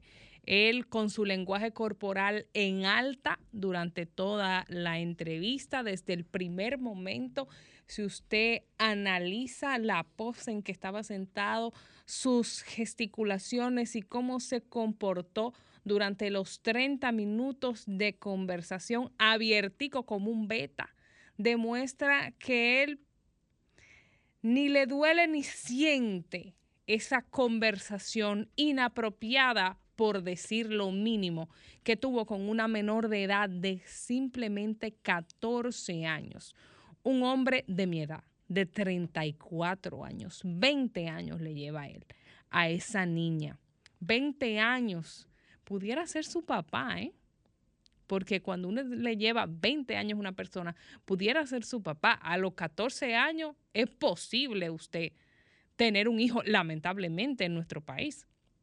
Hay personas que han tenido eh, descendencia a tan temprana edad, que es un despropósito, pero es algo que ha ocurrido. Su arrogancia, su burla durante toda esa conversación me dio asco a mí y a muchos otros dominicanos y dominicanas que tuvimos la fuerza de terminar esa entrevista, de verla, no se sabe cómo.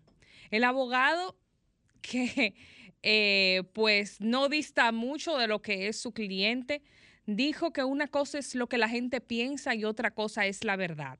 Y que la verdad es que los medios de comunicación mienten para vender. También estaba acusando a eh, los medios y a quienes trabajamos en los medios de que pudieran demandar por las opiniones que hemos emitido con respecto a su cliente. Y yo le voy a decir la verdad a Andrés Castillo y a Manuel Moquete, su abogado. La verdad es que los medios han expuesto una conversación de su cliente que si no fuera por los espacios donde se ha difundido, eso hubiese pasado desapercibido y nadie se hubiese enterado de la clase de persona que es Andrés Castillo y que él estaba intentando provocar una inconducta en una adolescente que sus motivos no tienen justificación alguna de lo que él le estaba proponiendo. La verdad es que él dice en la entrevista que no sabía que era menor de edad y en el audio donde lo grabaron se nota claramente cuando él se entera supuestamente en ese momento que ella es menor de edad. Que en la conversación usted puede darse cuenta que lo sabía desde antes de la conversación. Y aún así sigue insistiendo para que la muchacha se escape de su casa para verse con él.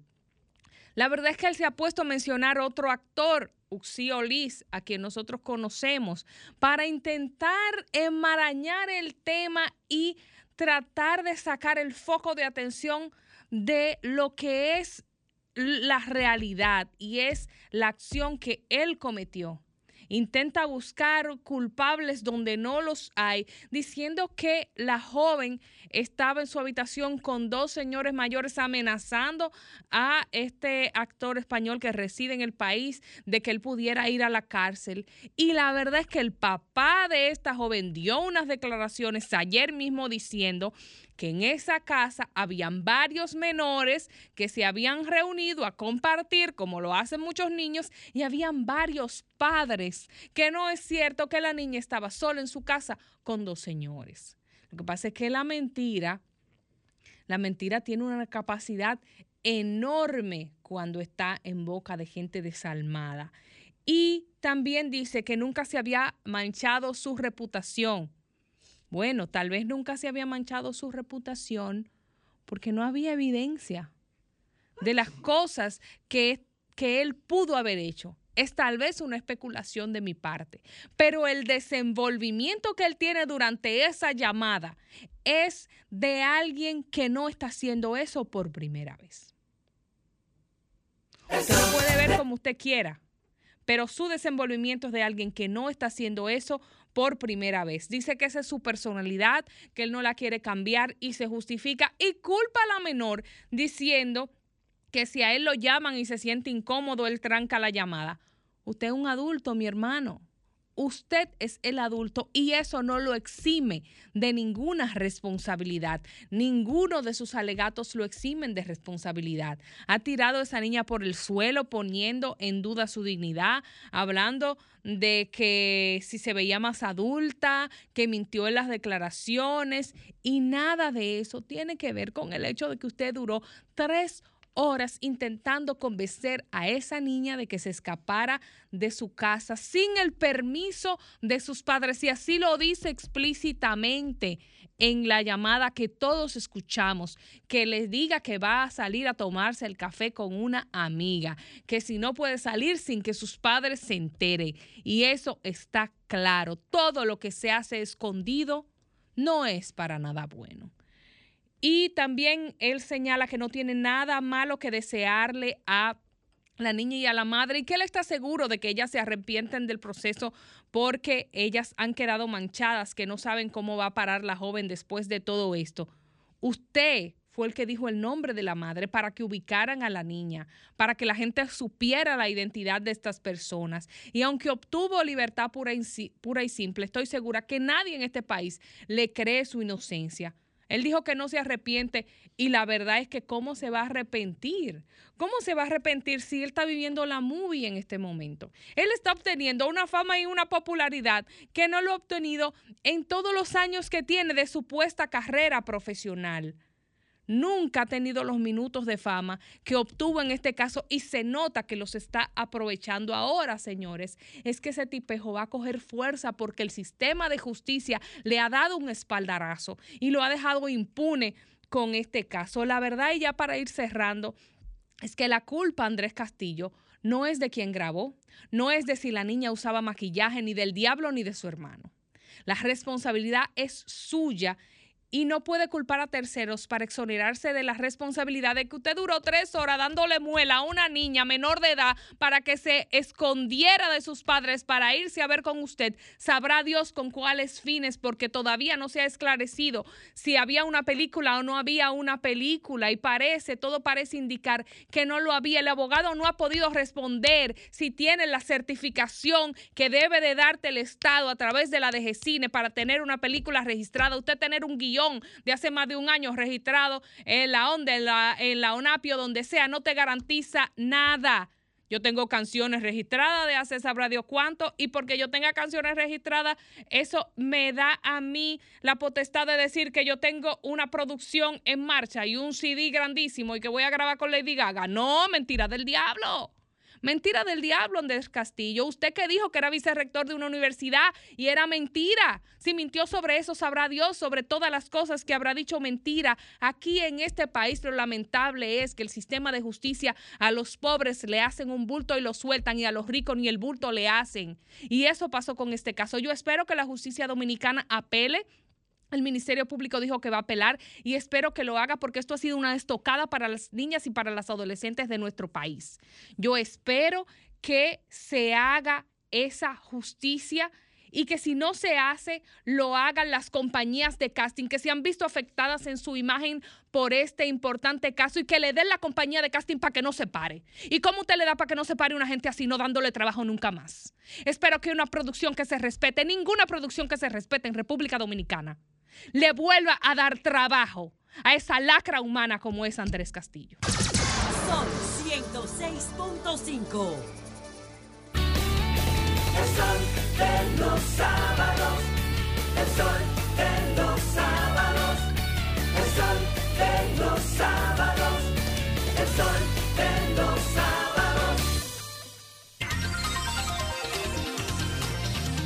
Bueno, a las 8 y 39 de la mañana continuamos aquí en este Sol de los Sábados y seguimos con nuestra ronda de comentarios. Ahora es el turno de la embajadora del pueblo. Muy buen día para Milicen Uribe.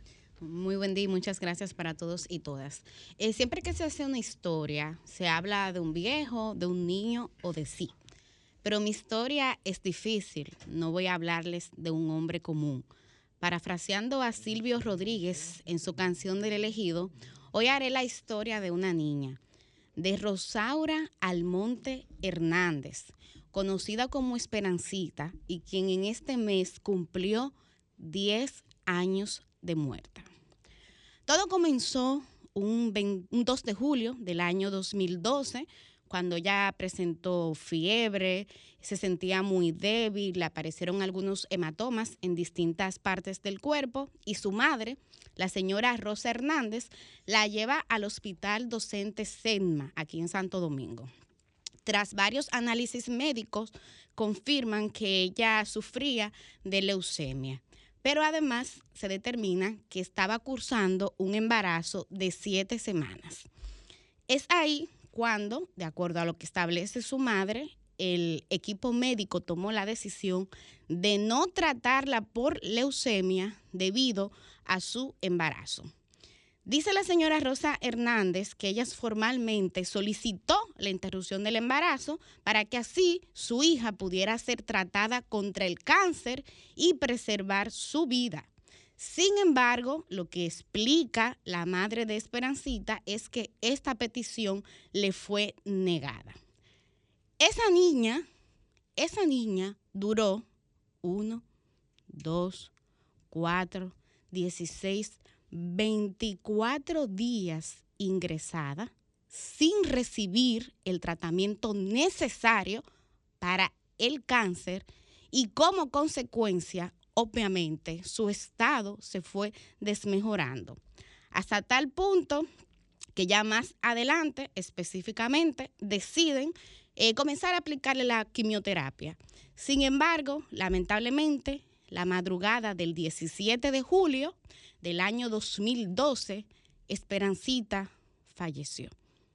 Esperancita falleció y yo soy de las que digo que tal vez si su apellido hubiese sido otro, si ella hubiese tenido otra clase social, Rosaura Almonte Hernández hoy estuviera viva. Y fíjense que quise traer este caso a colación porque yo que soy comunicadora sé que las palabras a veces son muy frías. A veces las palabras se quedan cortas. Y en este país tenemos ya casi dos décadas debatiendo la posibilidad de que en circunstancias como estas, cuando la vida de la mujer corre peligro, se le pueda hacer la interrupción del embarazo para preservar su vida. Aquí nadie está defendiendo un aborto festinado e irresponsable. Aquí se está demandando lo mínimo, que es que en tres circunstancias particulares y específicas se permita decidir. Y este es un Estado social, democrático y de derecho. Lo dice nuestra constitución. Y este es un país donde hay un sistema democrático, por lo que quienes abogamos por esta causa entendemos que no se trata de imponerle a quien quiera decidir en circunstancias tan fatales como esta, seguir con su embarazo, obligarlo a que se le practique una interrupción, no. Pero tampoco se puede ser tan extremista de entender que en casos como este, como el de Esperancita, una niña que ya lleva 10 años muerta, entonces se permita o no se le permita tomar la decisión que ella y su madre tomaron, que era preservar su vida. Quizás si en el Código Penal estuviese abierta esa posibilidad, hoy esa niña estuviera viva, sería una gran profesional y pudiera más adelante tener otros hijos. Y lo digo porque aquí hay un eufemismo muy grande con el discurso de salvar las dos vidas, que en muchas circunstancias sería lo ideal, pero eso no siempre es posible. Y para muestra un botón, el caso de Esperancita. Pero traje este tema hoy por dos cosas. Número uno, porque aquí en República Dominicana muchas veces los temas se tratan por moda. Y ahora creo que a propósito del caso de Andrés Castillo, hemos coincidido nueva vez como sociedad en los vacíos legales que hay aquí a nivel penal que ha permitido que una persona como esta se salga con las suyas sin consecuencia.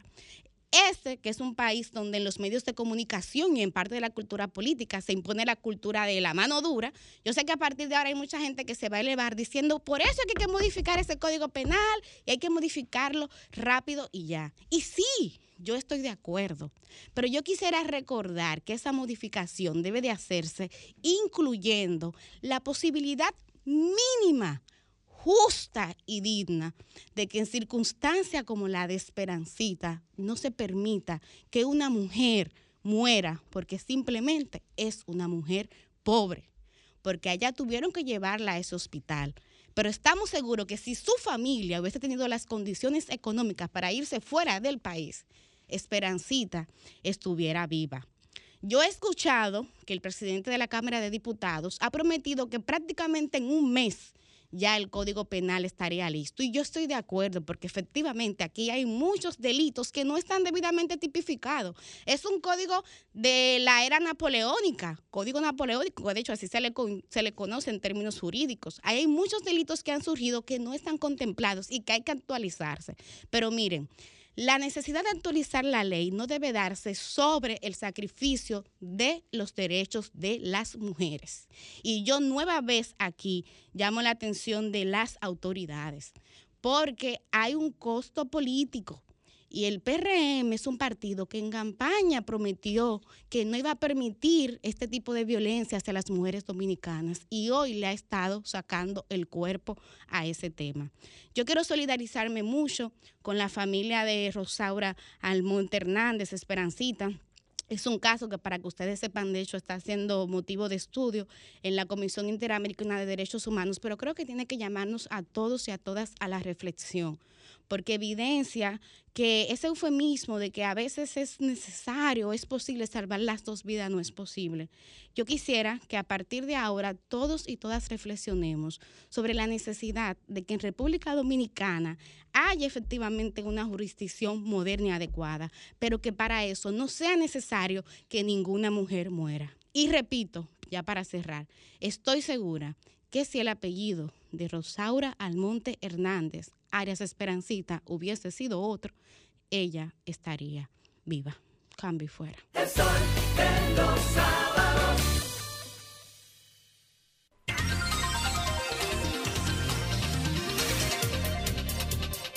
8.47 minutos en este su espacio, El Sol de los Sábados. Y para cerrar el bloque de comentarios, vamos a tener la participación del coordinador de este programa, el Titán de la Juventud, Yuri Enrique Rodríguez. Muchísimas gracias, Susi. Muchísimas gracias a toda la gente que nos sintoniza. Miren, vamos a hablar sobre, vamos a tener dos temas, pero el primero es hablar sobre el caso de Andrés Castillo. Vamos a tratarlo primero desde el punto de vista jurídico. Es cierto, es cierto que, eh, digamos, se destapa un escándalo cuando este joven, eh, este hombre de 34 años, intenta seducir a una niña de 14 años, digamos, por vía telefónica, por el WhatsApp, eh, ofreciéndole villas y castillas sobre una supuesta grabación que por lo que podemos ver, por los hechos, por los acontecimientos, efectivamente no iba a ocurrir. Ahora bien, en la República Dominicana es verdad que no existe, digamos, el acoso eh, en esta tipificación legalmente.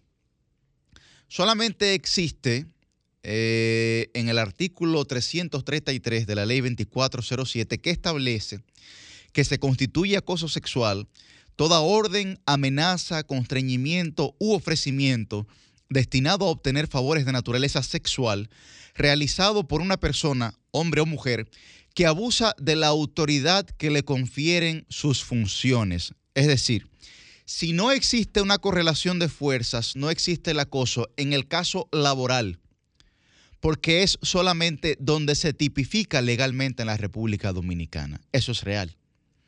Yo recuerdo que cuando estuve en la universidad, la profesora, la profesora Dilia Leticia eh, hizo una campaña con nosotros sobre el no acoso sexual callejero. Y eso, digamos que tuvo un impacto eh, intentando llevarlo a la legislación dominicana, pero no fue fructífero el esfuerzo. No fue fructífero el esfuerzo. Y es verdad también que si se mantiene esta tipificación del caso, realmente no habrá ningún tipo de persecución real dentro de la justicia. eh, y por eso el Ministerio Público en dos, tres meses, digamos, que ha estado relacionado a este caso, no ha podido dar una respuesta contundente hacia él. De hecho, me parece que cometió un error estratégico eh, al momento de dejar preso a, esta, a este joven, al momento de dejarlo preso, porque eso sí contribuye al posible relato de victimización que él quiere generar en torno a su figura. Porque si no había, si no había, digamos, una serie de pruebas contundentes para que esa persona se pudiera mantener, digamos, en las manos de la justicia, no debieron, no debieron encarcelarlo. Porque solamente eh, eh, podía mantenerse legalmente 48 horas, 72 como máximo, que fue lo que ocurrió.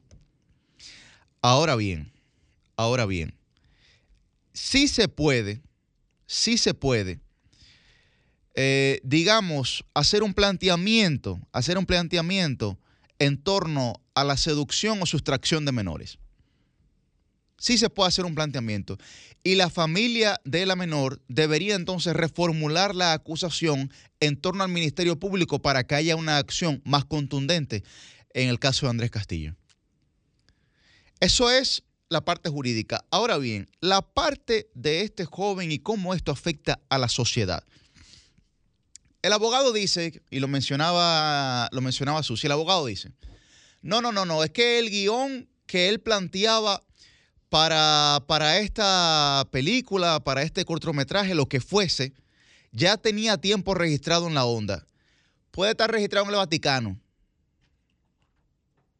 Y para usted contratar a una menor tiene que haber un contrato donde haya que ciencia de parte de los padres o los tutores.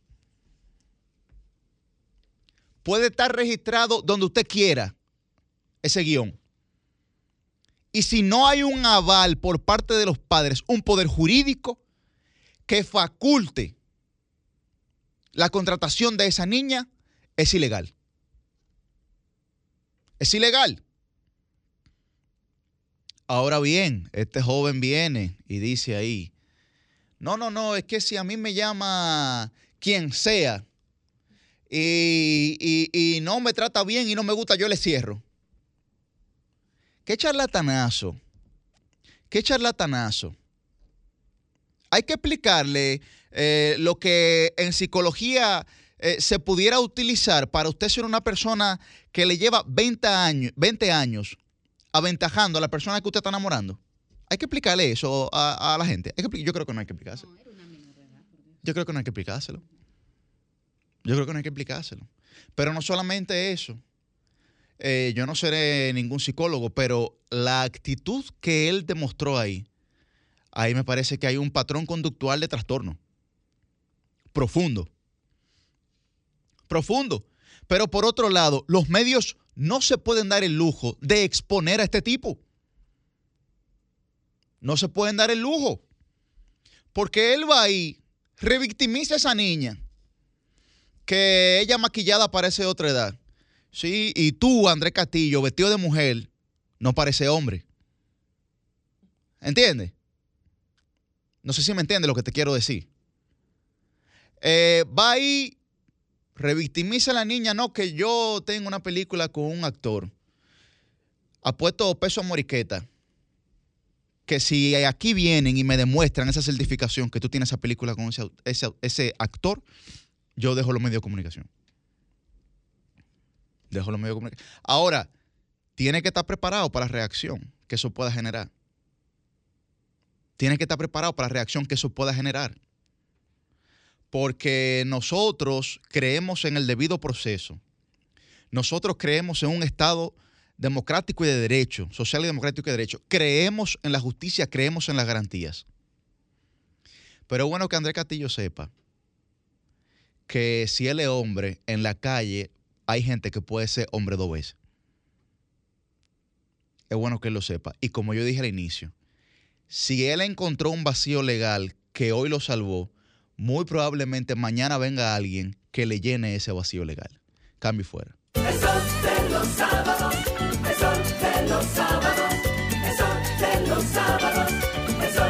los sábados. Sol 106.5, la más interactiva. Una emisora RCC Miria. Sol 106.5. El sol de los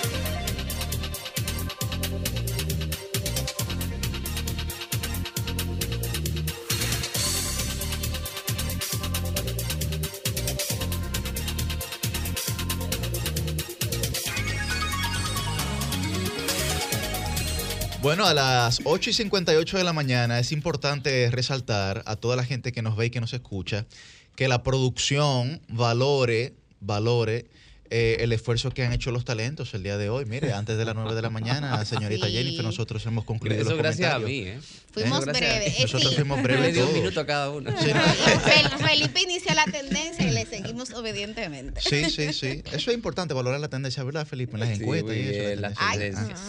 Bueno. Temáticas. A Pero las- no la tendencia, solo que nos conviene. A tendencias económicas me refiero. A las 8 y 59 de la mañana tenemos nuestro primer invitado del día de hoy. Con nosotros está el buen amigo Franiel Genao, que es miembro de la Comisión Política del Partido Opción Democrática y estará hablando con nosotros el día de hoy sobre esta, esta nueva propuesta, esta nueva propuesta que yo creo que enriquece eh, el escenario democrático, el sistema de partidos en la República Dominicana y que está principalmente liderado por jóvenes con una extraordinaria capacidad.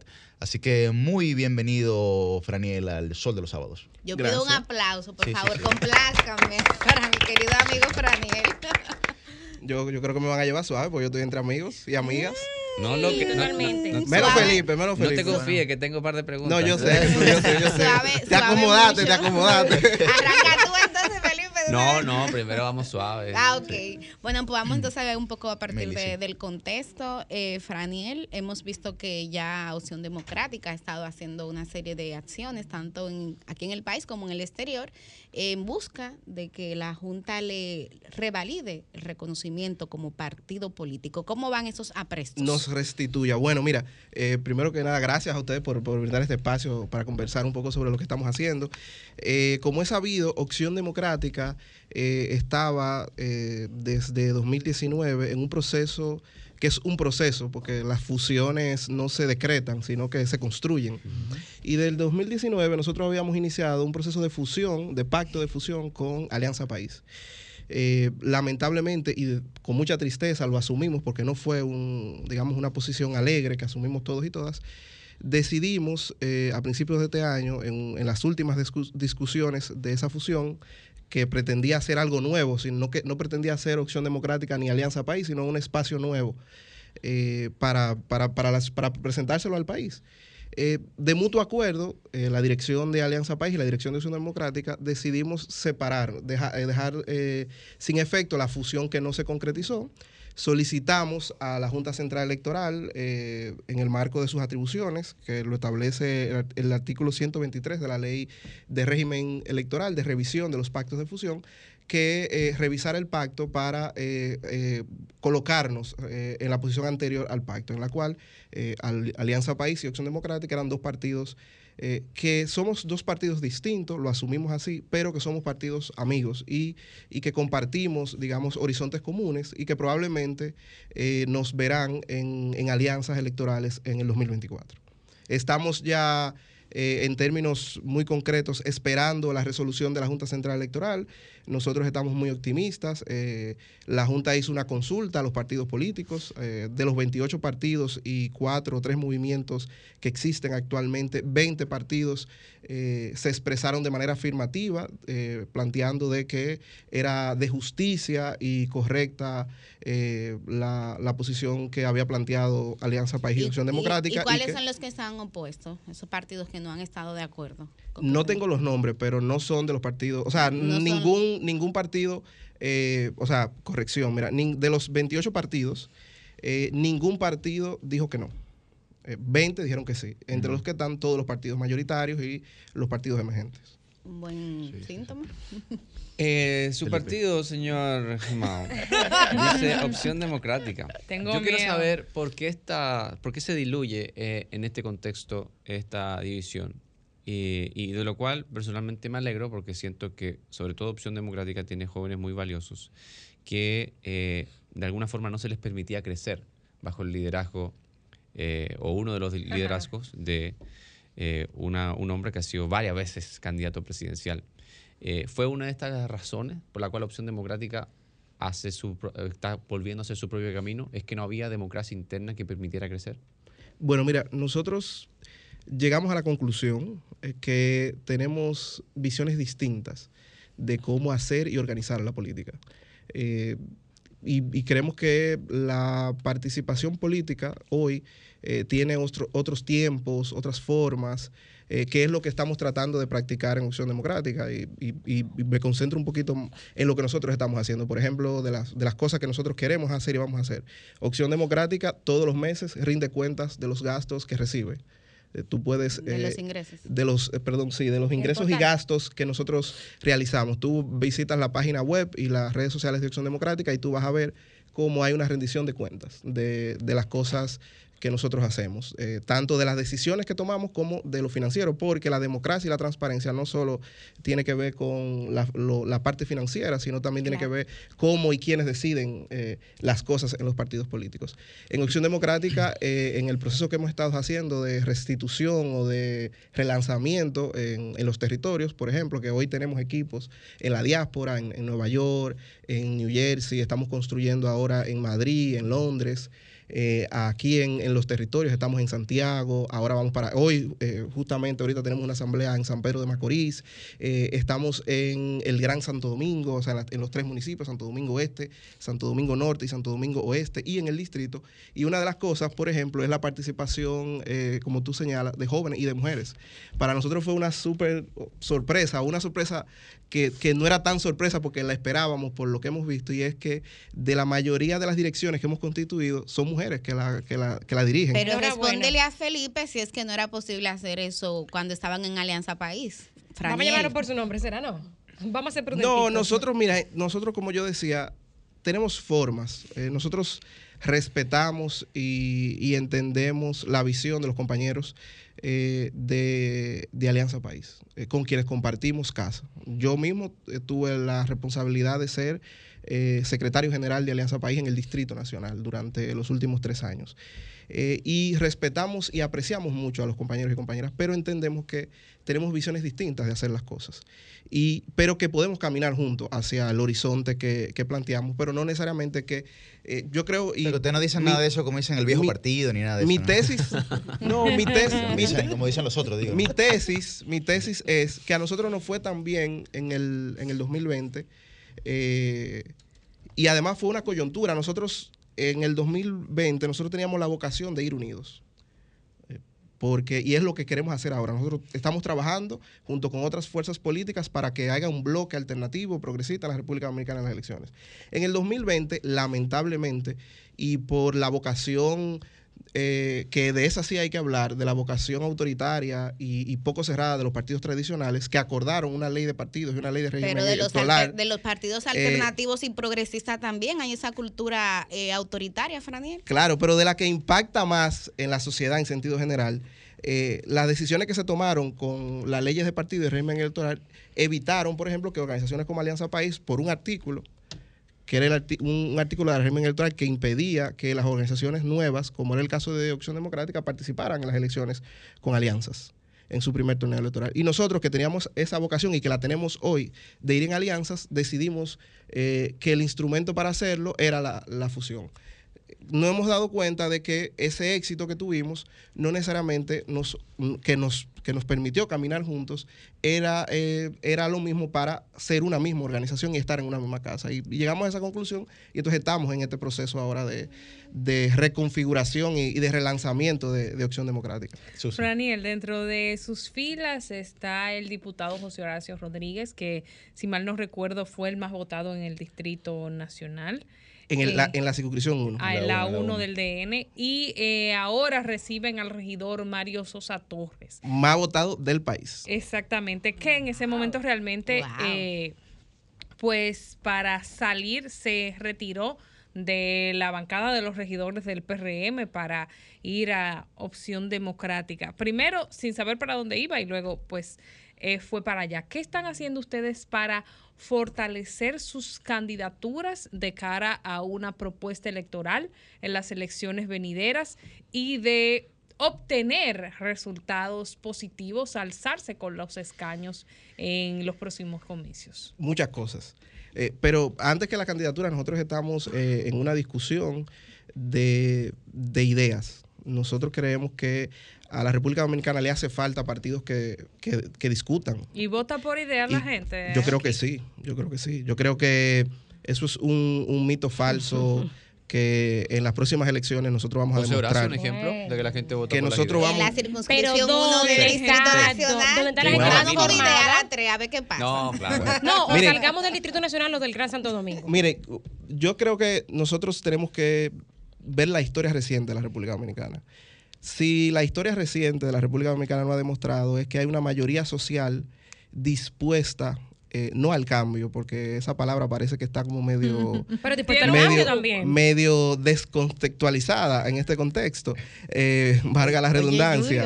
No seas Eh, Franiel. la, la- hay una mayoría social en la República Dominicana dispuesta a apostar por políticos y fuerzas diferentes, porque esa mayoría social se expresó en la lucha por el medio ambiente que inició a partir de 2007 con la lucha contra el rocash, por la, eh, contra la cementera en los haitises, esa mayoría social que luchó por el 4%, esa mayoría social que se aglutinó en justicia fiscal por ese famoso eh, déficit del 2012, esa mayoría social que luego participó de manera activa en la Marcha Verde por el fin de la corrupción y de la impunidad. Pero esa mayoría social no ha encontrado un instrumento político que se conecte con esos anhelos de cambio, de transformación que quiere, que quiere la República Dominicana. ¿Por qué? Porque los partidos tradicionales, hegemónicos, hasta ahora, que han controlado, digamos, el, el escenario político, lo que están es en discusiones, eh, digamos, de ellos. Yo lo que han construido este país. yo, yo habitualmente trato de leer lo más que puedo los periódicos diariamente y cuando leo las declaraciones que hacen los dirigentes de esos partidos, eh, parecería que ellos se hablan entre ellos, parecería que lo importante es lo que dice uno y lo que dice otro y no lo que está pasando en el país, no lo que, lo que la gente está sufriendo de manera cotidiana. Y yo creo que si aquí hay un partido, eh, y es la vocación de Opción Democrática, que conecte con esa mayoría social que quiere transformaciones, probablemente se dé eso.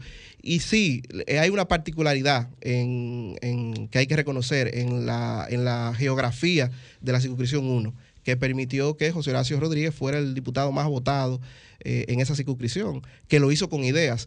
Pero yo creo que esa, esa demografía, esa, ese electorado, digamos, para hablar en términos de, de- de marketing electoral, está en este país, no solo en la circunscripción 1. Yo creo que hay muchísima gente buena, dispuesta a apostar por cosas diferentes y que, que, que los políticos que quieren hacerlo, que quieren ganarse a esa gente, tienen que empezar temprano. Tienen que caminar mucho y hablar mucho, que a veces un poquito lo que nos falta a, a los políticos que estamos en el lado progresito, alternativo, que comenzamos un poquito tarde y en Acción Democrática lo estamos haciendo temprano. Reyel, justo a eso iba. Dos preguntitas.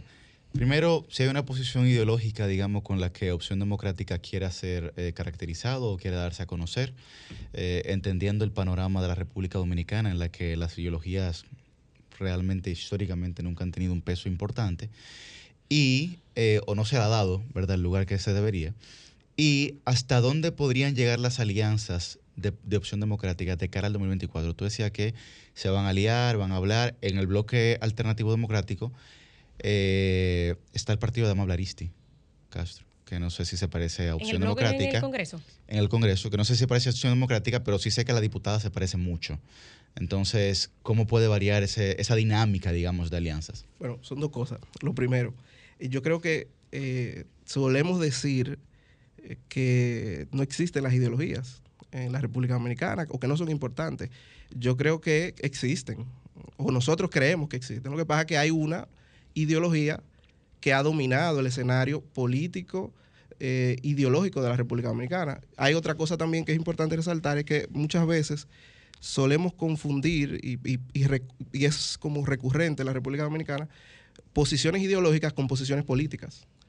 Eh, el- por ejemplo, el caso de las tres causales, las tres causales no es una posición ideológica, es una posición política. Porque el Partido Popular de España, que es un partido de derecha, está en favor de las tres causales. Y ha votado en el Congreso de España a favor de las tres causales.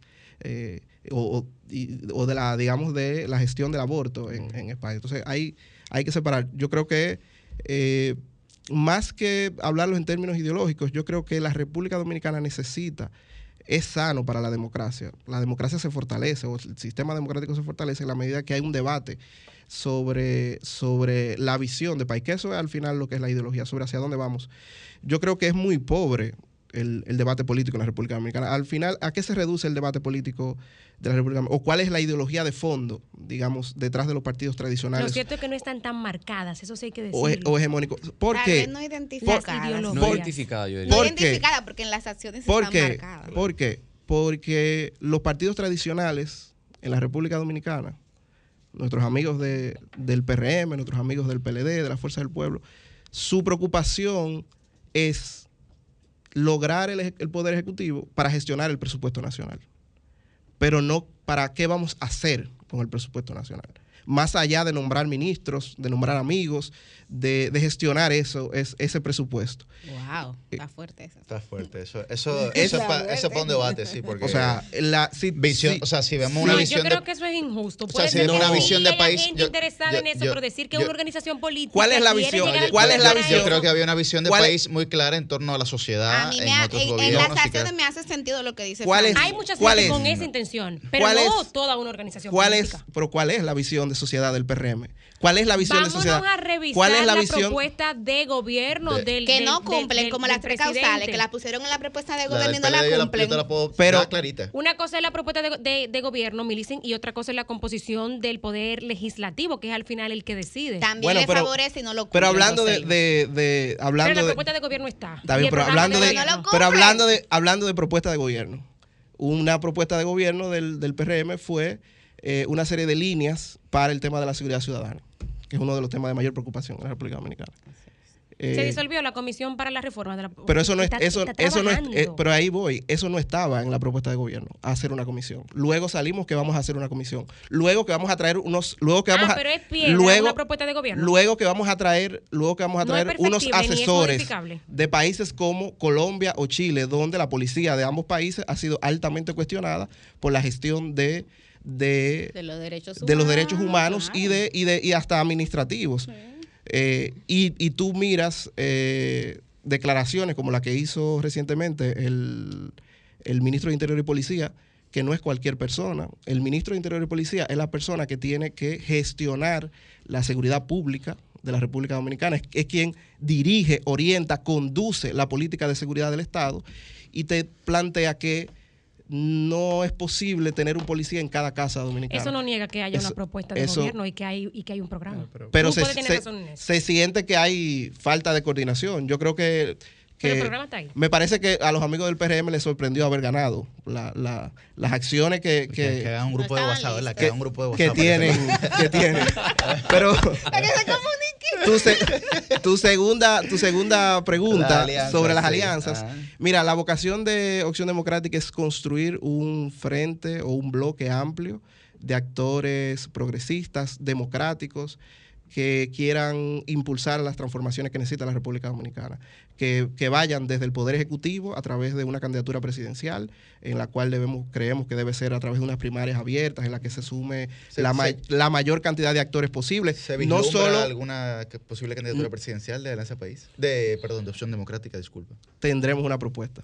La, la presentaremos en su momento, pero te digo, mira, nosotros queremos presentar candidaturas alternativas a todos los niveles. Una candidatura presidencial, una can- candidaturas en el Congreso, sobre todo en la Cámara de Diputados y también en el Senado, en las alcaldías y, y a nivel de regidores y, y alcaldes, porque hay que construir y empezar a cambiar la lógica de- desde la cual se ven estas, estas posiciones. Mili.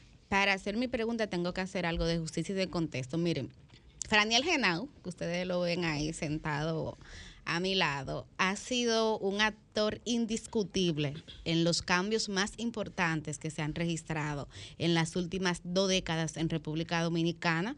Formó parte activa de la coalición por una educación digna, gracias a la cual se logró ese 4% para la educación.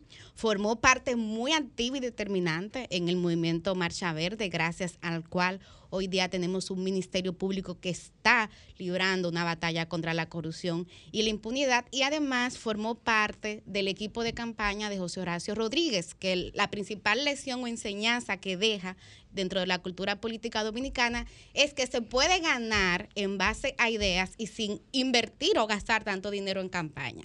Ese es Franiel Genao. Entonces, a ese Franiel Genao, con ese contexto, yo quiero hacerle una pregunta en el siguiente sentido.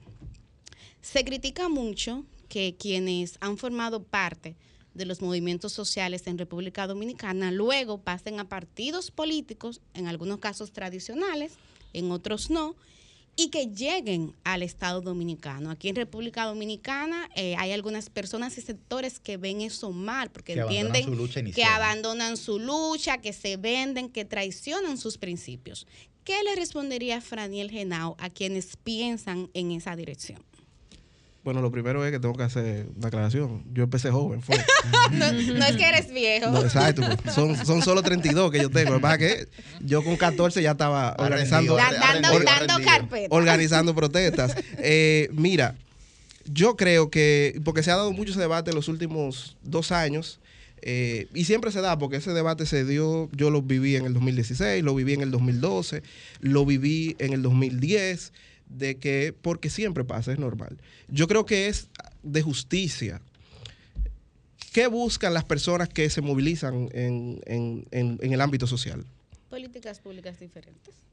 buscan hacer que la, que la gestión de gobierno sea mejor, tenga mayor calidad, tenga mayor transparencia, esté orientada hacia un lugar o hacia otro.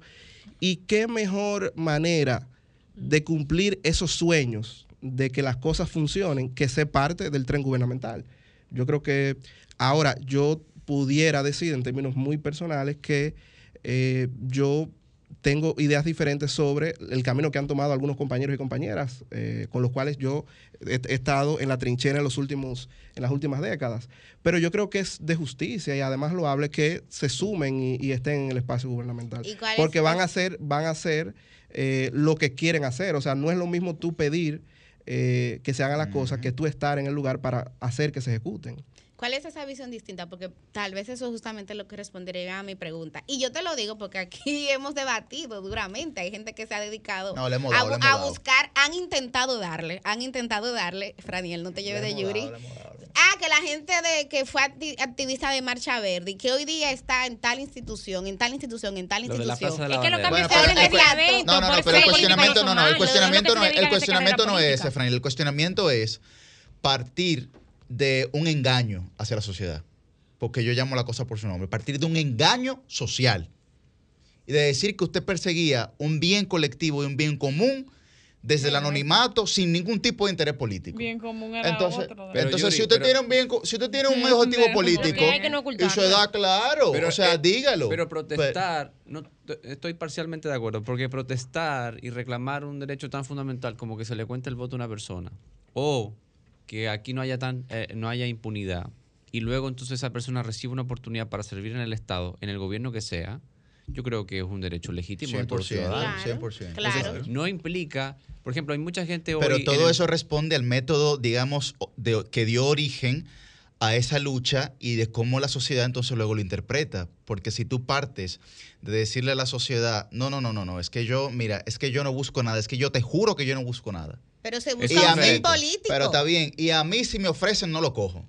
¿Entiendes? Eso entonces, ese, a eso Ya yo eso me Pero no refiero. creo que esa sea la generalidad.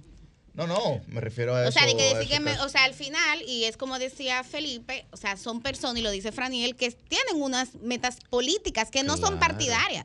Lo que pasa es que aquí, lamentablemente, la cultura política es tan frágil que no se puede identificar lo uno de lo otro. A ver, Pero- pero yo mira, son dos pero cosas, pero son dos cosas, mira, son dos cosas. Por eso quise como La aclarar. primera es que ese tipo de razonamiento, Yuri, que no lo comparto, Ujú. parte del mismo lugar del que parte la imagen que se ha construido, difundido e instalado de que la política es, es una vaina, para usar una cosa bien llana, de que la política es una vaina sucia y de que no debemos estar en política, que lo único ¿Quién que ha ha hecho alimentado eso? Ay, los- buenísimo. los- ¿Quién- quién ha los- alimentado eso? los- ¿Quién ha alimentado eso? Los mismos que han tomado los cargos no solo, no, no solo, No, no ¿Quiénes han desacreditado no, la clase no, política no, en términos no, no genéricos? creo- No creo, Yuri, que, eso del no creo que, neoliberalismo, eso viene más no creo atrás. que, no creo No, que, esa es la atomización del pensamiento neoliberal, Por eso, correcto. Por eso, pero, no se lo ¿quiénes- indilguemos pero- a quienes protestaron, por ejemplo, en No, no, no, yo no estoy endilgándoselo a eso. Yo estoy diciendo quiénes inventaron esa base sin saber que la atomización del pensamiento neoliberal fue la produ- fue que produjo eso. Claro. Pero quienes- el grupo de WhatsApp. hablar. Mira, pero tú sabes quiénes eh, son los responsables de que la gente crea que la política es algo sucio.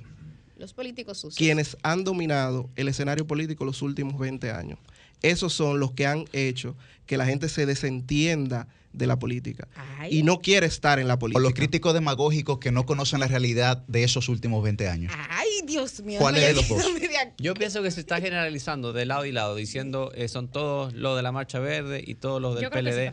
Yo pienso que hay que, decirlo. para primero limpiar un poco el, el debate político, lo primero que hay que hacer es dejar de eh, satanizar a todo aquel que está en el Estado y sirve en el Estado. Porque déjeme decirle al, al servidor público. O el que quiere llegar también. En lugar de estar escondido con vergüenza, usted debería estar honrado de Orgullo. servir en el Estado. se va a quedar y sin nosotros gente que agradecerle quiera por ir a servir en el Estado. Estado. Eso es lo primero, de catalogar a todo aquel que está en el Estado, una botella que está nombrado eh, para defender eh, a una persona o defender un carguito, cuando hay mucha gente que lo hace para servir a su país cuando pudiera estar en el sector privado ganando mucho más. Y en segundo lugar, yo pienso que eh, todos tienen su derecho legítimo a, a- a aspirar a un puesto político. Ahora bien, que no se olvide la gente que hoy está en la oposición o que está allá afuera manifestándose en las calles, que eh, hay algo que, se, que Edward Snowden, que es la- el- este hombre de la NSA que, se, que ahora vive en Rusia, que Estados Unidos lo persigue, él, de- él escribió un libro que se llama Registro Permanente. En, en la actualidad tenemos un registro permanente de todo lo que decimos. O sea, lo que, lo que, se- lo que Yuri pide en este caso, creo yo, interpretándolo sin que nadie me lo pida, es que, agregándole el subtítulo, es que seamos consecuentes, que no satanicemos al Estado para mañana estar aspirando y estar en el cargo, porque usted lo satanizó y dijo que aquella persona que ocupaba el puesto que hoy usted ocupa es una persona que simplemente era una botella. Para luego eso decir, es para- peligroso. Para luego decir esto es más grande de lo que yo pensaba. Eso lo es, Pero, eso es lo pero peligroso. también es peligroso responder el mal con más mal, porque si está mal eso, Claro, también es mal tú querer sat- satanizar a todos a quienes en algún momento se han manifestado por las causas políticas importantes en este país y que luego porque van a servir al Estado, entonces tú decís no, porque eso es parte de una cultura del es una engaño. transición no se puede generalizar, es, señores y mira, señoras. Respondiendo tu, tu segunda pregunta, Milicen, eh, sobre la diferencia. Mira, yo soy parte de una generación que, enten- que para ponerlo en una palabra, sentíamos una orfandad. Eh, nos sentíamos huérfanos de, de los aparatos políticos, porque muchos nos gustaba la política, o nos gusta la política, y nos gusta estar en política, nos gusta eh, ser parte eh, de los cambios, e impulsar y, y- y desarrollar, digamos, las ideas que tenemos.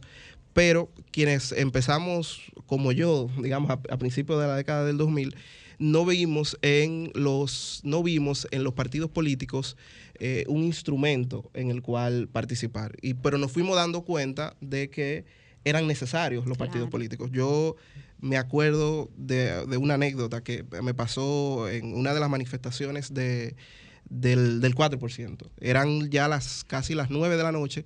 Había, estábamos afuera, un grupo de 200, 300 personas. Y eran casi las 9 de la noche y, y acababa la ses- eh, Ese fue el día del famoso voten honorables. Voten honorables. Sí, sí. Eh, y yo decía, pero todo el mundo dice que es necesario el 4%. Hay estudios que dicen que es necesario el 4%. Hay legisladores que votan que es necesario el 4%. Los partidos dicen que es necesario el 4%.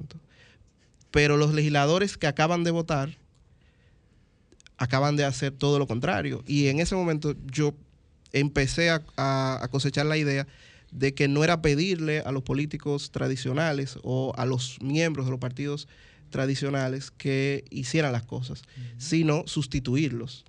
Y, y mi, mi diferencia, Milicen, para responder tu pregunta con el camino que han tomado algunos compañeros, es que yo no creo que la energía de transformación de las fuerzas políticas eh, tradicionales eh, es suficiente para encaminar las reformas que necesita la República Dominicana. Yo creo que deben nacer eh, organizaciones nuevas que permitan canalizar esas energías. Y yo creo que, y es lo que nosotros estamos tratando de hacer de Opción Democrática, aportar al debate político y a las transformaciones que se, que se deben hacer en la República Dominicana, que yo creo, en mi humilde opinión, puedo estar equivocado, ¿verdad? Y tal vez los años me digan que estoy equivocado, que ya las fuerzas políticas que existen o, o, digamos las que están gravitando en la mente de las personas, esas fuerzas tradicionales que han ocupado el espacio político los últimos 20 años, no tienen la energía suficiente para hacer las transformaciones que necesita este país. O el interés.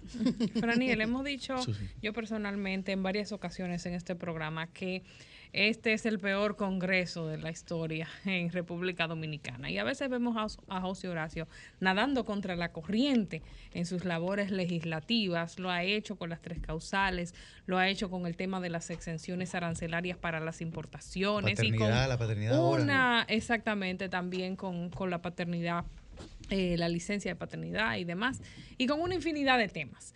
Em, ¿Cómo se preparan ustedes como partido? Yo sé que primero hay que ganar antes de ir a legislar, representar y fiscalizar, que son las funciones eh, de, de los congresistas, de los diputados, pero ¿cómo se preparan ustedes para ir a nadar contra la corriente, que va a ser la función de, de opción democrática en el Congreso?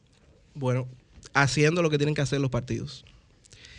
Pa- ¿Qué son los partidos? Los partidos son un espacio donde hombres y mujeres que comparten una idea común impulsan una visión de sociedad y se comprometen en diversos temas. Desde Opción Democrática eso es lo que estamos haciendo, debatiendo, acordando cosas, eh, formando a, a quienes quieren aspirar a, a cargos eh, municipales eh, y, con, y congresionales, a diferencia de lo que han hecho los partidos tradicionales. Nosotros tenemos un, un- un Congreso conservador, pero tenemos un Congreso ¿Y se conservador. logran cambios con ese Congreso? Con el actual no, pero con el que habrá después del 2024 sí. Eh, y, pero yo quisiera decir, ¿por qué nosotros tenemos un, un Congreso conservador? Porque la mayoría de partidos eh, tradicionales lo que hicieron fue que vendieron las boletas. Y todo aquel que, las boletas, eh, que todo aquel que tenía dinero, que podía impulsar una, una campaña, le abrieron las puertas. Y no discutieron, bueno, vamos a- a- al Congreso a discutir esto, vamos al Congreso a impulsar estas reformas, vamos al Congreso a hacer estas cosas. No. Ah, ah, bueno, tú quieres ser diputado, tú puedes buscar 20 millones de pesos. Ah, pues aquí está, esta es tu candidatura. Y yo creo que eso tiene que cambiar en la República Dominicana. Y los partidos tienen que volver a hacer ese espacio de debate, de ideas, de reflexión, de cambio. Los partidos son, en, la democracia, que es la que nosotros vivimos y el sistema que nosotros hemos elegido y al que yo personalmente valoro, porque creo que es el mejor instrumento, eh, la democracia, que se ha inventado la humanidad hasta ahora para dirimir los conflictos que se dan en sociedad. eh, tiene que ser, o sea, y, y tiene que ser ese instrumento los partidos de conducción de la sociedad, que han dejado de serlo para ser eh, espacios clientelares, corporativos, de grupos, que al final, en vez de discutir los intereses de la sociedad en términos colectivos, discutimos los intereses particulares de grupos, de personas, eh, que han hecho que se vea la política como un espacio oscuro, sucio, del cual la gente no quiere participar. Bueno, agradecemos a Franiel Genao, miembro de la Comisión Política de Adopción Democrática. Yo creo y reitero que la democracia de nuestro país se refuerza con este tipo de, de opciones, de nuevas propuestas. Es necesaria decirle a los amigos y a las amigas de Opción Democrática que no va a ser fácil, pero que no desistan. Yo cuando veo las fotos, eh, a pesar de las diferencias que podamos tener y que la gente sepa que eso es bueno porque hay capacidad de debate, peor es que no haya. Y eso es, una re- eso es un reflejo muy positivo. Cuando veo las fotos, me veo, veo un PLD del 73. Ay, Dios mío, también 73. que iba. No, pero no, no, lo veo, no, lo veo en el sentido, lo veo en el sentido, porque, no, de, sí, del Yuri. 73, ¿por qué? Porque lo veo en el sentido de gente joven, preparada, capacitada, disciplinada, que va a recibir muchos embates por las posiciones críticas que van a tener, que la gente lo puede estigmatizar, pero que a pesar de eso deben de seguir adelante, Y- porque, y que porque queremos- el futuro es muy Yo pienso muy que Y que quere- debe responder a ese comentario. Sí, por favor. Yo no me No, pero no, lo- no lo, lo digo en Lo- términos lo- con, de- una, con una frase. A ver. Con una frase, Yuri. No somos, pero seremos mejores. Cambio y fuera. fuera, está bien.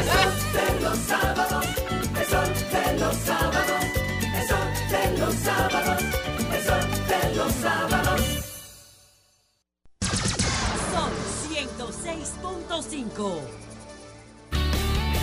El sol de los sábados, el sol de los sábados,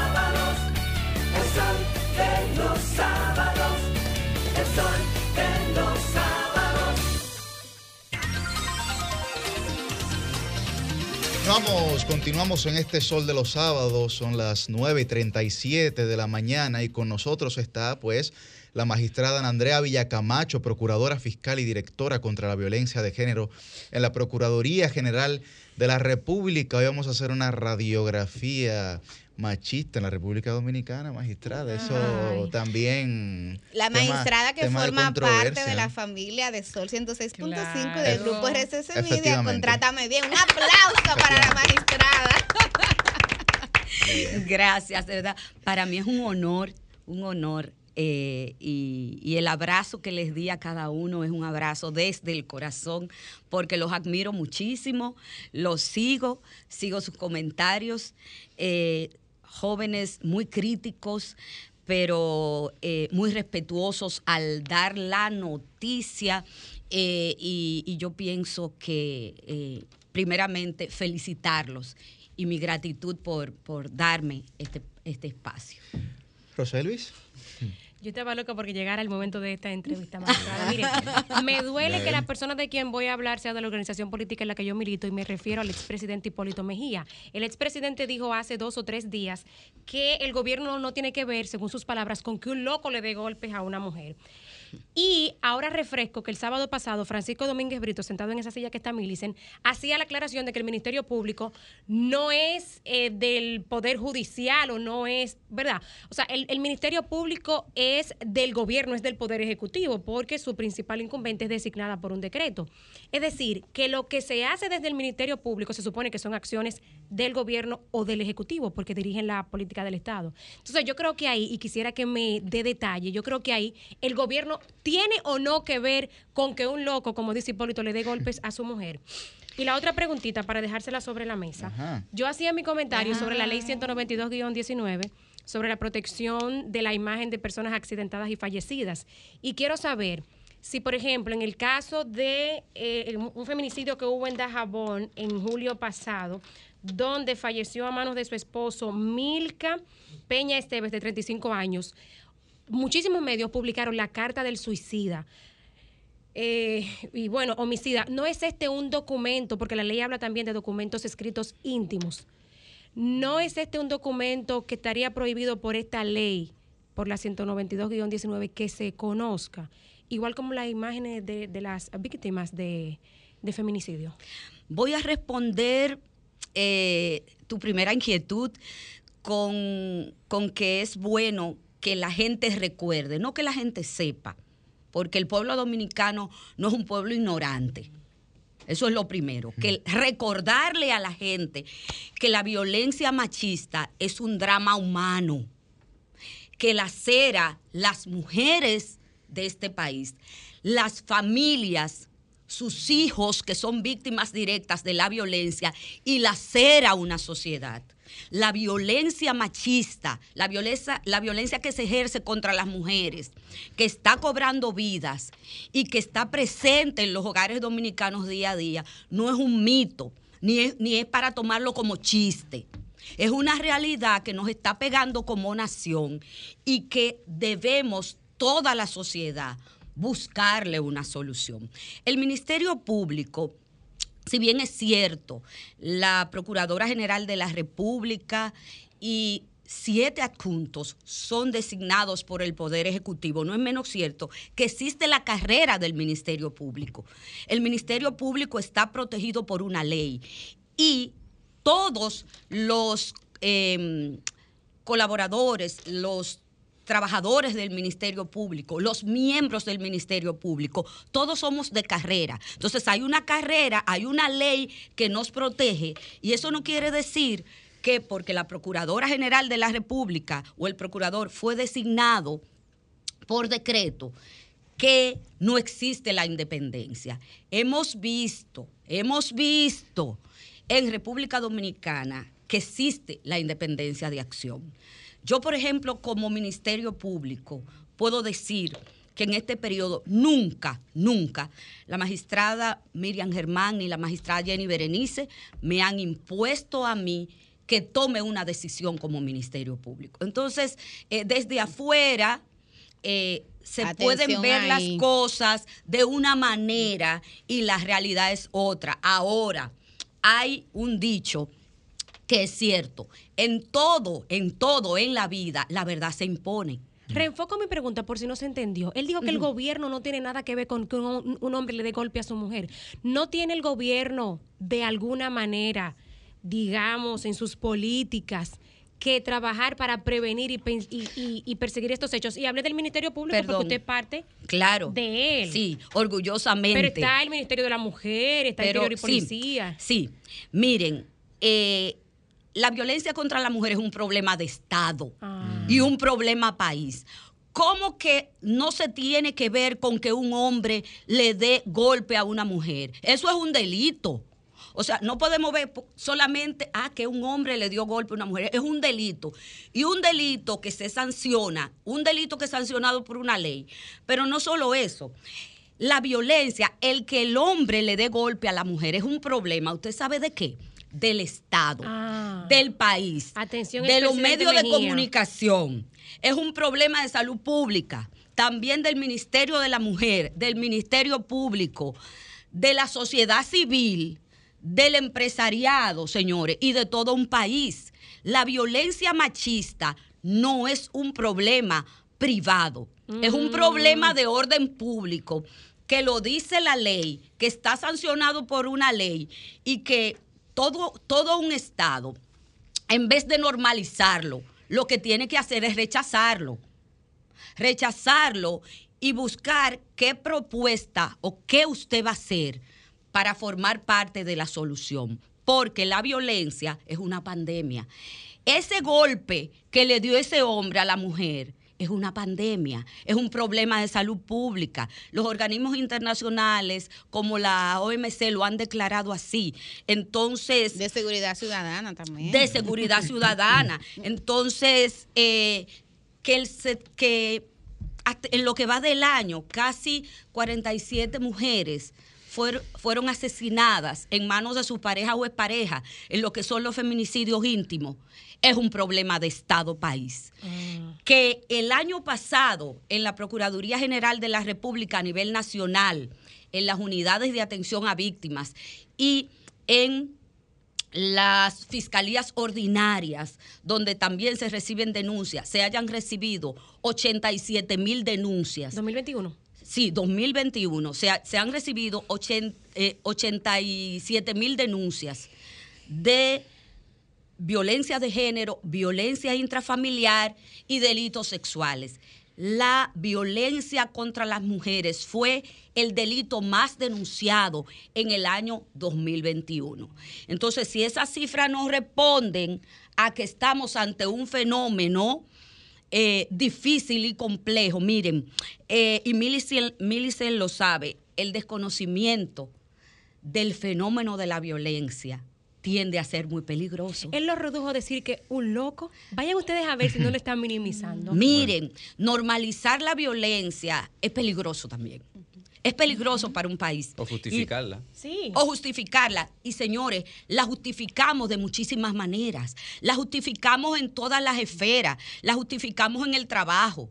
El machismo está en todos lados y yo siempre lo he dicho. En los medios de comunicación lo Está- justificamos. Miren, señores. El y- acoso. Y, y- y quiero hacer un desahogo. ¿Me puedo desahogar? Claro, al sol, ¿Me desahogos puedo al sol. Señores, para mí, en estos días yo vi una adulta mayor que fue violada, Ay, sí. Asaltada y violada en su casa. ¿Por qué un medio tiene que narrar cómo a ella la violaron? En serio. Hay un. O sea, en serio. Entonces, miren cómo, sin nosotros darnos cuenta como sociedad, normalizamos un delito, normalizamos una pandemia. Y revictimizamos. Claro. Revictimizamos muchísimas veces. Miren, hay un dato que yo no quiero que se me quede importante. En el 2017, en el país, como feminicidios íntimos, asesinaron 107 mujeres. En el 2018, 83 mujeres fueron asesinadas en manos de su pareja o pareja. En el 2019, 77 mujeres. Va bajando, va bajando. En el 2020, 70. En el 2021, 86. Volvió Y en el 2022 han asesinado cerca de casi 47 mujeres. ¿Qué significa esto? De que este drama social que estamos, que estamos viviendo es preocupante. Ahora bien, como dijo eh, el presidente de la República en estos días, una sola mujer, una sola mujer que sea asesinada es demasiado. Es un drama humano, es demasiado. Pero ojo, el 23% de los hombres que asesinan sus mujeres o que creen que son sus mujeres Sí. eh, se suicidan. La violencia machista y la violencia feminicida es la mayor causa de muerte de las mujeres. ¿Aquí en el país o mundial? Sí, aquí en el país. Entonces, estamos ante un grave problema que debe ser abordado, señores, por toda la sociedad por toda la sociedad, no solo desde el Ministerio Público, porque se ha llegado a pensar que solo el Ministerio Público es el responsable de esto que estamos viviendo, que necesita una solución. Ana Andrea, ¿y cómo corregir este problema? Porque entendemos que el sistema le ha fallado a las mujeres. Vemos muchos de estos feminicidios que son crónica de una muerte anunciada, como la novela de Gabriel García Márquez, porque incluso muchas víctimas denuncian, algunas hasta se han grabado en varias ocasiones y se han publicado los videos de cómo estas mujeres dicen, ese hombre me va a matar, me va a matar. La y chica luego de Pedernales, es- Maribel, de 18 y años, luego, Maribel. eh, y luego ocurrieron varios casos más. En ese mismo sentido, igual la víctima grabándose y la próxima noticia era que efectivamente el agresor había logrado su cometido. ¿Qué hacer con este sistema que parece que le da la espalda a las mujeres? Te respondo, mira, eh, el, el sistema no le da la espalda a las mujeres, Susi. Lo que pasa es que quizás no estamos viendo, y no justifico bajo ningún concepto, siendo muy sincera, es, es doloroso. Como decía, una sola que muera. Una sola que muera asesinada en los crímenes de odio, que son los feminicidios, eh, es doloroso. Ahora bien, el 77% de las mujeres asesinadas este año no habían denunciado. No habían denunciado a sus agresores. Evidentemente, evidentemente, no estamos ante un sistema perfecto. Pero sí te puedo decir que nos estamos articulando cada vez más para fortalecer la atención a las mujeres, la persecución y las investigaciones para obtener de los jueces sanciones ejemplares. Y en ese sentido, perdón, ¿hay alguna forma de prevenir? Porque, por ejemplo, la joven que en los mogotes el novio la fue, la llevó engañada, haciéndole pensar que le iba a proponer matrimonio y lo que hizo fue degollarla, tal vez no tenía muchas herramientas para saber que esto le iba a Sí, pasar. definitivamente nos hace falta mucha educación. La educación es clave para, para frenar el fenómeno de la violencia. Yo quiero que ustedes sepan, camino para acá yo pensaba, es increíble.